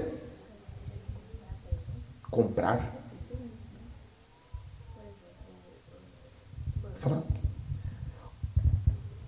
Uh, por exemplo, os métodos artificiais como fertilização, uh, inseminação artificial, uh, barriga de aluguel. É, então, nós não usamos isso. Agora, inseminação artificial um casal faz. É a semente do marido e é o óvulo da mulher. Isso eles fazem. Isso. Fertilização, isso eles vão fazer. É a semente do homem, é dele. Ele, o cristão ele não vai usar de uma outra semente, um outro óvulo, ele não vai fazer isso. Agora, se é dele, ele vai fazer. Tá bom? Por quê? Gente, quando pegamos a, a uma mãe solteira, eu quero só pegar um espermatozoide, a, a, a ideia da, da, ancestralidade ela surge na família. A família é o meio pelo qual Deus usa para propagar a raça humana. Deus quer que seja assim. E quando nós pensamos, não, vamos redefinir isso, nós estamos redefinindo a família e o ser humano. Ou seja, o ser humano é apenas um material genético, biológico, e não é. Tá bom? Tá, mas e adotar? Pode? Óbvio que pode. Óbvio que deve. Mas não é a mesma semente. Mas a criança, a criança nasceu. Nós somos adotados em Cristo. Na verdade, você não precisa nem esperar ter um, um, uma limitação física para adotar uma criança. Eu espero o dia que, eu, que nós vamos lançar isso para a igreja e eu quero fazer isso quando todos os pastores estiverem com filhos adotados. Eu não vou fazer isso antes, mas seria muito lindo nós termos cada família na nossa igreja adotando uma criança sem pressão. Sem pressão. Tá? Mas de forma bondosa. E as famílias que não pudessem, elas iam dizer assim: Ó, eu não posso adotar, mas eu vou doar até os 18 anos um valor X para essa criança. Então, a, adoção é, é algo divino. E deixa eu dizer uma coisa: cale a boca para dizer que Deus não te deu filhos se você não tentou durante 10 anos a adoção de um. Cale a boca para dizer que Deus não quis te dar filhos se você não tentou por 10, 15 anos adotar um bebê ou uma criança. Se você não tentou, não fique falando e se lamentando que Deus não quis te dar filhos. Tá bom? Próximo. Quando o marido otário bate na sua esposa, o que, que ela deve fazer? Chamar a polícia. Tem alguma outra opção? Esse homem é um lobo. E se ele vier falar conosco, nós chamaremos a polícia. A mulher precisa chamar a polícia. Se alguma irmã da nossa igreja e tem medo, pode chamar os pastores nós estaremos auxiliando, né? Com certeza. Vocês estarão auxiliando. Nós estamos Pode aqui com chamar vocês. as esposas de pastores para desabafar, conversar, e nós vamos uh, ajudar você a procurar as autoridades. A submissão, toda a autoridade do homem, ela é derivativa de Deus. E Deus não deu autoridade a homem algum para bater na sua esposa. Nenhuma mulher deve se submeter a isso. Se o seu esposo te ameaça, se ele simplesmente ameaçar bater você, já tem coisa errada aí, tá? Então você não deve aceitar ameaças de violência e nem a violência.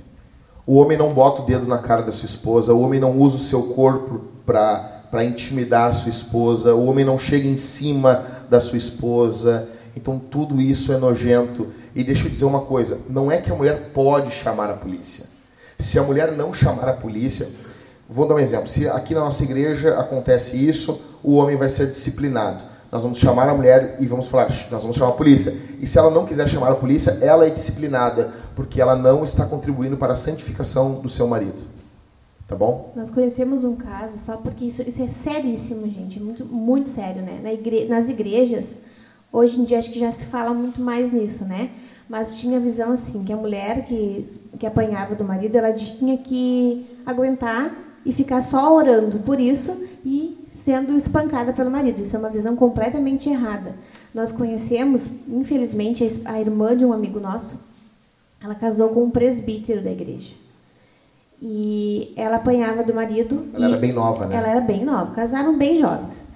E eles tiveram três filhos. E ela apanhava do, do presbítero da igreja e ela foi buscar auxílio e ela foi por diversas vezes aconselhada a continuar orando, que um dia ele ia mudar. E ela continuou orando e sendo espancada, e orando e sendo espancada. E ninguém teve sabedoria de auxiliar ela da forma bíblica. E por último, ele espancou tanto ela que ela perdeu um olho. Ela quase morreu e hoje ela tem um olho de vidro. E aí o irmão dela deu um basta nisso e eles não não estão mais casados.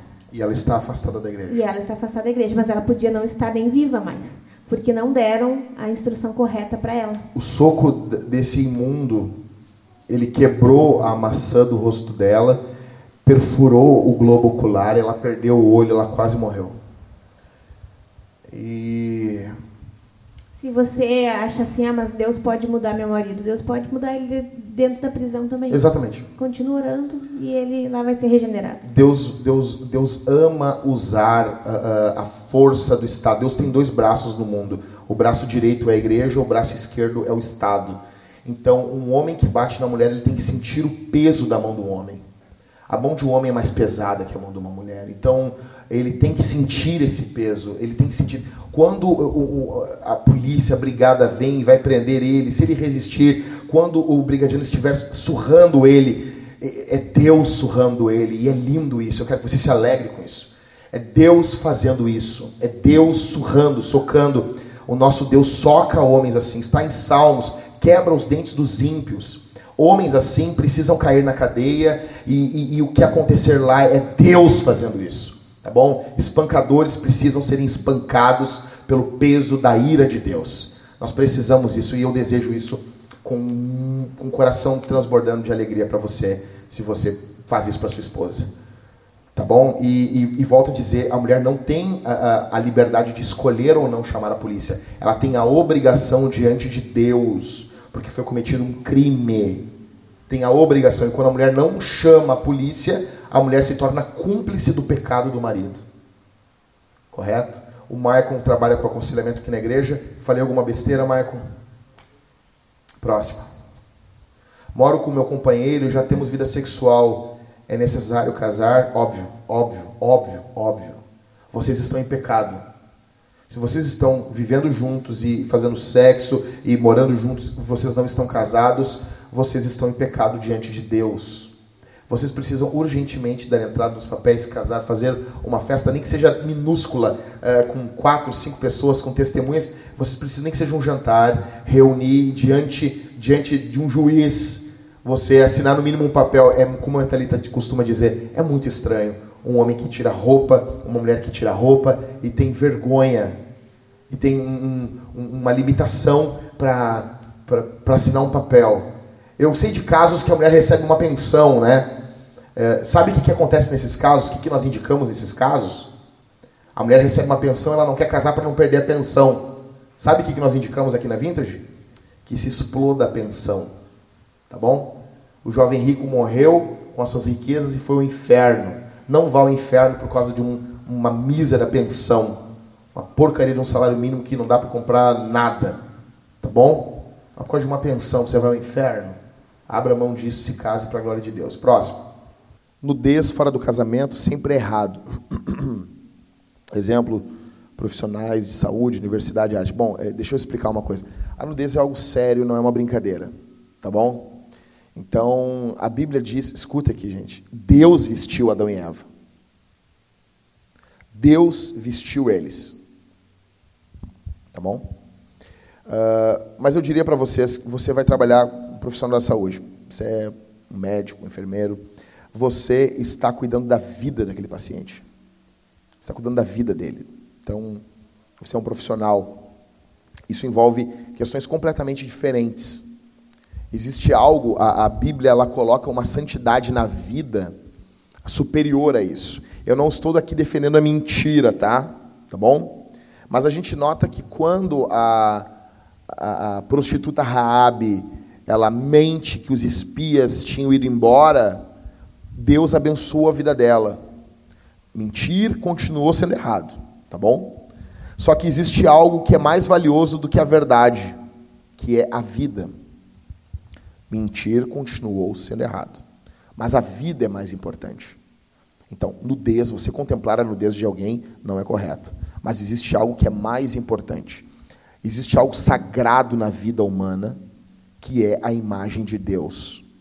Então você, em nome dessa honra, em nome da glória de Deus na criação, você, como profissional de saúde, você cuida.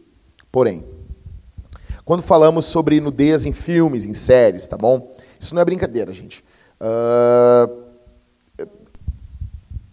Não existe no artístico. Exato, não existe no artístico, tá? Então, assim, algumas pessoas vão dizer: Ah, pastor, mas tu vê o filme lá do Mercenários, eles explodindo tudo. A explosão dá para ser de, de, mentirinha. A nudez sempre é de verdade. Tá bom? Esse argumento aqui do John Piper, para mim, mata pau. Então, a nudez sempre é verídica. As mortes, o cinema, o soco, é, isso, isso é artístico, tá bom? Isso não é de verdade. Mas a nudez ela é algo de verdade. Então, você não precisa disso. Então, eu diria, eu não sei por que, que a universidade está no meio. É, bom, hoje em dia as universidades públicas, né? É, eles fazem convenção para ver a questão do ânus ali, mas, bom, é, é a URGS, né? A USP, URGS, o, o, o, R, o, RF, o F... Como é que é?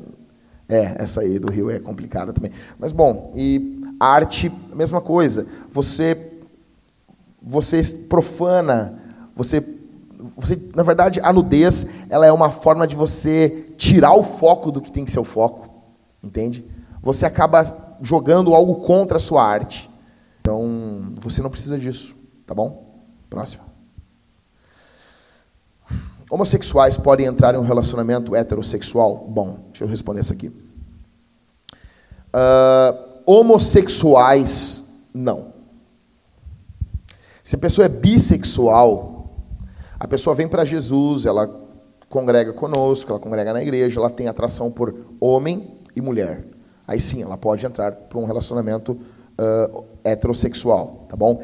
Deixa eu explicar uma coisa. Gente, a gente tem que deixar de ser moleque, menino, uh, pessoas que vêm às vezes com desejos homossexuais do mundo, as, algumas delas, elas morrerão tendo esses desejos. Como muitos de nós temos desejos pecaminosos. Então, ela vai ser uma pessoa que ela não pratica o ato homossexual. Então, se ela tem desejos homossexuais, ela não tem atração por pessoas de outro sexo, ela não deve casar. E muitas igrejas forçam o casamento para ser uma algo de fachada, para dar o testemunho. Olha, o ex-homossexual, o ex-isso, a ex-aquilo. Se não há desejo por pessoas do sexo oposto, não deve haver casamento. Ela vai se tornar um eunuco do reino de Deus, como Jesus falou ela vai se tornar uma pessoa celibatária. E ela vai esperar a ressurreição, onde ela vai ter um corpo glorificado. E isso deve fazer nela ela ter um anseio maior ainda pelo corpo glorificado, pela eternidade. Tá bom? Então nós não vamos forçar as pessoas a isso. E nós teremos pessoas no nosso meio, se já não temos, pessoas que têm desejos homossexuais. Nós devemos amar essas pessoas, cuidar dessas pessoas. Tá bom? E alguém vai dizer, não, mas se essa pessoa for transformada, ela, ela cessa esse desejo. É verdade. Tu deixou de ter desejo, acabou o desejo totalmente de tu fazer qualquer coisa errada depois que você se tornou cristão? Ou você continua sendo cristão e tem vontade de fazer coisas erradas? Então, muitas pessoas que têm esse pecado, elas vão, algumas delas, continuarão com esse desejo até a volta de Jesus, onde elas ganharão um novo corpo. Tá bom? Deu para entender? Próximo aí. Se a atuação de relações íntimas, como beijos, é pecado, é errado assistirmos. Ah, bom, eu, a Thalita vai falar, mas eu diria assim: por que que. Gente, você está vendo um seriado, você não, você não tem como se isolar do mundo. Mas você está vendo um negócio, começa algo muito demorado. Eu não consigo entender por que as pessoas ficam paradas olhando duas pessoas se beijando. Eu não consigo entender. Eu não consigo entender, sério. Hoje em dia os controles remotos você pode passar para frente. Pum, passa. Nós vimos um filme esses dias e a gente não sabe se tinha cena. Por quê? Quando dava a entender, abria a cena num quarto, nós já pum, pum, pum, passava para frente. E ele dava uns saltos de 20 segundos, 30 segundos, a gente não sabe se tem. Entendeu? Porque não precisa. Quando mudava ali a imagem, a gente, pô, beleza, acabou. Então eu não consigo entender por que as pessoas têm tanta vontade de, de ficar vendo outras pessoas junto uma com a outra. Mas você também não vai ser um louco, né? Nossa, não, eles cometeram um pecado. Não, eles não, atores não pecam somente quando eles estão beijando, eles estão, vivendo uma vida de pecado. Não, você não vai ver nada também, né? Então, fica tranquilo, não precisa ser um louco agora. Assim, não, o pastor mandou pular, entendeu? Calma, calma, Forrest. Tá bom? Pra, passa aí, gente. Quer responder essa aí? Se um casal de 80 anos, com filhos e netos, casaram-se sozinhos com votos diante de Deus? É, essas perguntas é demais.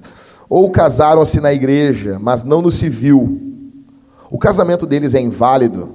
Ou seja, qual possui mais peso ou é fundamental? É, eles. Ou seja, um casal que não casou no civil. É. Um casal que não casou no civil não é casado. Muito bom. Eles precisam casar no civil. É, por que, que 80 Eu não sei porque as pessoas acham que. O tempo não valida nada. É, as pessoas acham que é por uso capião, né? Se existisse, esse casal teria, né? Não, mas é, não entendo isso. Outra, gente, não existe esse casaram é, com votos diante de Deus. Não existe isso. O voto envolve Você uma parece comunidade. um negócio muito hippie, né? É, ah, é. casaram lá, ah, com flores na cabeça. Flores na cabeça, nossos... Não, gente, não, para com isso. Por favor. Eles precisam se casar, eles não são casados. Eles não são casados, não importa, tem... Gente, uh, gente de cabelo branco peca também, tá bom? Então, entende? Não importa, parece que dão... As pessoas querem, né? Outra coisa, 80 anos e não teve capacidade de assinar um papel. Que droga, hein? Que droga de homem, hein? Que droga de homem, hein? Chegar para um homem de 80 anos e dizer assim: vira homem, velho. Vira homem, cara. Nasci num papel. 80 anos nasci num papel. Que droga, né? Que vergonha, né? Não importa se tem 80 anos, gente. Tá bom? Casamento é, é uma aliança, é um contrato também. É um contrato. A gente tem que perder essa ideia romântica do mundo. Entende? Ah, na Bíblia, na Bíblia envolvia um contrato também, é uma aliança. Não existe casamento na igreja, gente. Assim, tipo, não, nós fazemos uma festa, ah, chamamos de casamento, beleza. Mas casamento ele ocorre quando aconteceu no, no civil. E deixa eu dizer uma coisa: tem muitos casais que são assim. Então vamos fazer o seguinte: vamos casar no civil para a gente ficar fazendo sexo. E cada um mora na casa um do. do, do... Eu, eu sei de casos assim. A mente humana é terrível, né? É, então estão casados, pastor? Não, não estão. Porque não é somente um contrato também. É um contrato, mas não é só um contrato. Envolve deixar pai e mãe. Tá bom, gente? O que acontecia no tempo da Bíblia, no tempo bíblico? Era feito um contrato com o pai da moça e ele levava a moça para sua tenda. É o completo. Né? Então, você faz o contrato, assina o papel e leva a prenda para casa. Exatamente, era assim. Tá bom? Próximo. Por que não teremos, usufruiremos desse dom do sexo no céu? Isso aqui é uma coisa que perturba muitas mulheres. Por que, que nós não vamos ser casados no céu? Né? Se a tua mulher não, não brigou contigo, ah, eu quero ser casado contigo. Mas eu acho que foi um homem que mandou essa pergunta. Eu acho que não. não, eu tenho certeza que não. Eu sei quem mandou. Mas assim, deixa eu dizer, não, não, mas é, a pergunta é fenomenal, porque é o seguinte, gente, uh, o sexo ele é algo que aponta para algo maior, tá bom? O sexo, o casamento, ele é uma parábola do que será o céu. Então ele é ele é um conto, ele é um trailer. Tanto que nas traduções mais antigas, a Bíblia fala em gozo no céu. E a gente fica assim, ai, mas é que bah, hoje em dia não dá para falar essa palavra que as pessoas vão relacionar com sexo. Na verdade, teologicamente, é para relacionar. A ideia do clímax sexual é para nos apontar para um, para um prazer muito maior. Então, o clímax, o clímax, o clímax sexual, ele deve nos apontar para o prazer da eternidade onde vai haver uma plenitude, que é o maior prazer que o ser humano prova, é o prazer sexual, tá bom? Não é chocolate, tá? Então tu, tu fez algo errado, tá? Então assim, é, porque o sexo ele perde o sentido na eternidade. A função dele é apontar para algo que vai ocorrer, tá bom? Até estava conversando com o Lucas. O Lucas, posso falar aqui, Lucas? Tu falou com a tua mãe? O Lucas disse que falou com a mãe dele que ela vai estar com o pai dela, com o marido dela, e, e, o padrasto do Lucas, né? Vai, vai estar os dois no céu. Ela, ai, sério, isso. Você imagina se você fosse casar? Você ia casar com quem? É que nem os saduceus perguntando para Jesus. Então, não, isso não vai existir no céu, porque isso, isso cumpriu um papel aqui e não vamos precisar disso. Tá bom? Então, a, a coisa aqui é muito Não sentirão pequena. falta disso. Não, não haverá não, necessidade. Não, nenhuma. Nós seremos completos no céu. Tá bom? É, mais isso? Mais uma? É isso aí. Vamos ficar de pé, meu amor. Vamos orar. Vamos ficar de pé, igreja com alegria. Olha aqui, meus irmãos. Quando a gente fica de pé, normalmente, passa para cá que os rapazes vão arrumar aqui, meu amor. Normalmente, quando a gente fica de pé, as pessoas já perdem atenção. Por favor, não perde atenção no que eu estou falando aqui. Nós vamos orar agora, nós somos o culto. Essa série é fenomenal, irmãos. Semana que vem vai ser brutal demais. Uh, deixa eu dizer uma coisa, nós vamos responder ao sermão aqui. Hoje é o primeiro dia do mês. Hoje é dia 1 de setembro. Pessoas que nem minha esposa falam primeiro, né? Eu não consigo entender quem fala primeiro de setembro porque amanhã não vai falar segundo, né? Mas tudo bem. Então hoje é dia 1 de setembro. Gente, nós estamos começando um mês novo. Nós precisamos, como o pastor Michael falou, eh, resolver uma sala das crianças lá em cima. Nós gastamos entre 5 a 6 mil reais, uh, e temos que pagar isso agora, na reforma interna da nossa igreja. Não contemplou os banheiros, a gente está vendo como fazer uma reforma nos banheiros, fazer uma sala aqui ao lado para uh, termos o pessoal das mídias, edição de vídeos. O Michael está pesquisando isso, fazermos um estúdio de gravação. Precisamos disso. É o época que nós estamos vivendo, queremos comunicar o evangelho, fazer ter uma ilha de edição aqui dentro. Queremos fazer isso. Então precisamos arrumar aqui dentro, arrumar a sala do kids, arrumar aqui o, o, a, sala de amamentação. Então, assim, primeira forma que nós vamos responder o sermão é ofertando. Nós precisamos, escute isso, não existe amor sem envolver dinheiro. O dinheiro, ele não compra o amor, mas o dinheiro é um termômetro do amor. Dentro de um casamento, se você não investe dinheiro na sua mulher, você não a ama. Você não compra o amor dela. Você não compra o amor do seu marido. Mas é muito estranho uma mulher nunca preparar algo para o seu marido. Nós estamos no reino de Deus. Existe uma parcela do nosso dinheiro que ele é para os propósitos de Deus. Então, como que nós vamos fazer isso? Nós vamos dizimar, ofertar com alegria. É uma forma de respondermos à pregação. Nós queremos que mais casais ouçam isso. Nós temos vários irmãos doentes aqui na igreja. Ontem, a Thalita e eu, nós vimos uh, o, a, a, biografia, um vídeo da biografia do, do, do, do Charles Randall Spurgeon ou Spurgeon. Cara, eu, eu vendo, eu queria, eu quero muito ainda, mas muito para ontem, que nós tenhamos no mínimo em Porto Alegre uma casa alugada, Daniel, uma casa alugada para viúvas, para mulheres que estão em, em posição de risco. Imagina isso, Felipe. Imagina, uma, uma casa. Não, não temos dinheiro ainda para ter um orfanato enorme, mas nós temos uma casa com três, quatro quartos, com uma pessoa sendo paga pela igreja para cuidar de alguns órfãos ali. Imagina isso. Nós precisamos, no mínimo, nós temos que começar com uma casa de ajuda em Porto Alegre. É o mínimo. Nós queremos plantar uma igreja em Canoas, começar ela o ano que vem. Nós precisamos que você olhe os seus recursos como recursos de Deus. Gente, olha para mim aqui. Por favor. Eu falei demais aqui. Você é capaz muito. É muito fácil de eu falar algo aqui e você nem ouvir. Hoje de manhã, pastor de vocês acordou 5 e meia. Eu estava estudando o livro de Êxodo. Quando Moisés recebe as ofertas para o tabernáculo e chega tanta oferta que Moisés, o povo diz assim, os organizadores do tabernáculo dizem, Moisés, fala para o povo parar, porque a gente não tem onde guardar essas ofertas. E já passou, nós já temos oferta para a construção do tabernáculo. E Moisés fala para o povo, por favor, parem de ofertar. Uma coisa que sempre me chamou a atenção em Moisés é a transparência. Moisés, ele não pegou, não, não deixa que o povo oferte. Era para uma obra, foi paga aquela obra, avisa, pode parar de ofertar. Só que eu sempre pensei, nós não temos pastores assim. Só que hoje, pela manhã, eu fiquei pensando não em Moisés. Toda vez que eu passo por esse texto, eu penso em Moisés. Hoje pela manhã foi a primeira vez em 21 anos de crente que eu pensei no povo.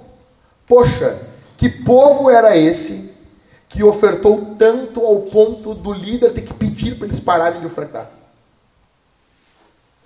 Eu quero muito que a gente faça isso aqui. Eu quero muito que a gente assim, cara, tem igrejas na Europa que eles pedem para os caras, cara, dizima só 5%, porque nós não temos aonde botar tanto dinheiro.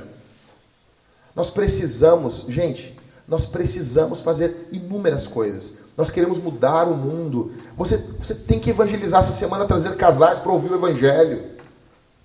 Nós queremos que as pessoas sejam recebidas, seus filhos fiquem em um bom local que ainda não é um ótimo local como queremos, mas nós vamos fazer isso. Tá bom? Então isso tudo é fruto da adoração da oferta. Em segundo lugar, nós vamos responder o sermão cantando. Nós vamos cantar, gente, deixa eu dizer uma coisa. Às vezes o culto da manhã, o culto da noite, as pessoas cantam com mais força. O culto da manhã, às vezes assim, a gente está cantando tão para baixo. Pô, cara, eu queria tanto que você cantasse mesmo. Aí que você lembrasse disso enquanto eu tô falando, enquanto você estiver cantando. Levante suas mãos, não fique com a mão no bolso enquanto está cantando. Você está cantando ao Rei dos Reis. Em terceiro e último, vamos responder ceando. Dois lembretes. A ceia, quem participa, aqueles que estão em comunhão com a igreja. A banda vai começar a cantar, você vai sair do seu lugar. Você vai vir à frente, você vai pegar o pão, mergulhar no vinho ou no, no suco. O vinho no cálice bronze, o suco no cálice dourado. Enquanto você vem, você vai trazer sua oferta, ou aqui na frente do gasofilácio, ou lá no fundo nas máquinas. Com seu cartão, tanto faz, crédito, débito, não importa. Você decide como você vai fazer. Nós queremos responder ao Senhor. E essa semana eu quero que você faça esses quatro desafios. E comece o desafio dos elogios dos 30, dos 30 dias. Tá bom? Tá bom, igreja? Vamos orar? Feche os olhos então. Feche os olhos. Vamos orar. Deus, tu és soberano, maravilhoso, eterno, bondoso. Tu tens sido tão bondoso conosco nos trazer aqui para ouvir a tua palavra, nos reunirmos. Obrigada, Senhor, porque tu tens sido misericordioso conosco. Obrigada, Senhor, pela tua palavra deixada para nós, para nos guiar. Senhor, Eu venho te pedir a tua graça, a tua misericórdia para essa semana nas nossas vidas. Eu venho te pedir, Senhor, que tu venha nos dar a visão correta dos nossos corpos, que são templos do teu Espírito. Eu venho te pedir, meu Deus, que as mulheres que aqui estão possam honrar a ti com seus corpos, meu Deus, que possam se ver corretamente e não com os olhos da cultura, com os olhos da sociedade, com os olhos da mídia. Senhor, que nós possamos usar nossos membros para a tua glória. Dá-nos vontade de nos cuidarmos, vontade de glorificarmos a Ti, vontade de usar nossos corpos, nossa libido, nossa sensualidade, nossos cabelos, nossos membros, para o bem do nosso casamento, para a alegria dos nossos esposos, dos nossos maridos. Trabalha nos corações das minhas irmãs que aqui estão, Senhor. Que cada mulher venha ter toda a sua sensualidade direcionada para o seu esposo, para o seu leito que as palavras dentro do casamento venham ser palavras de amor, venham ser palavras encorajadoras. Toma os homens que aqui estão, Senhor. Trabalha no coração desses homens. Que a partir de hoje eles possam encorajar suas esposas, direcionar suas esposas. Nós te pedimos para a glória do teu nome, para o bem da tua igreja, em nome de Jesus.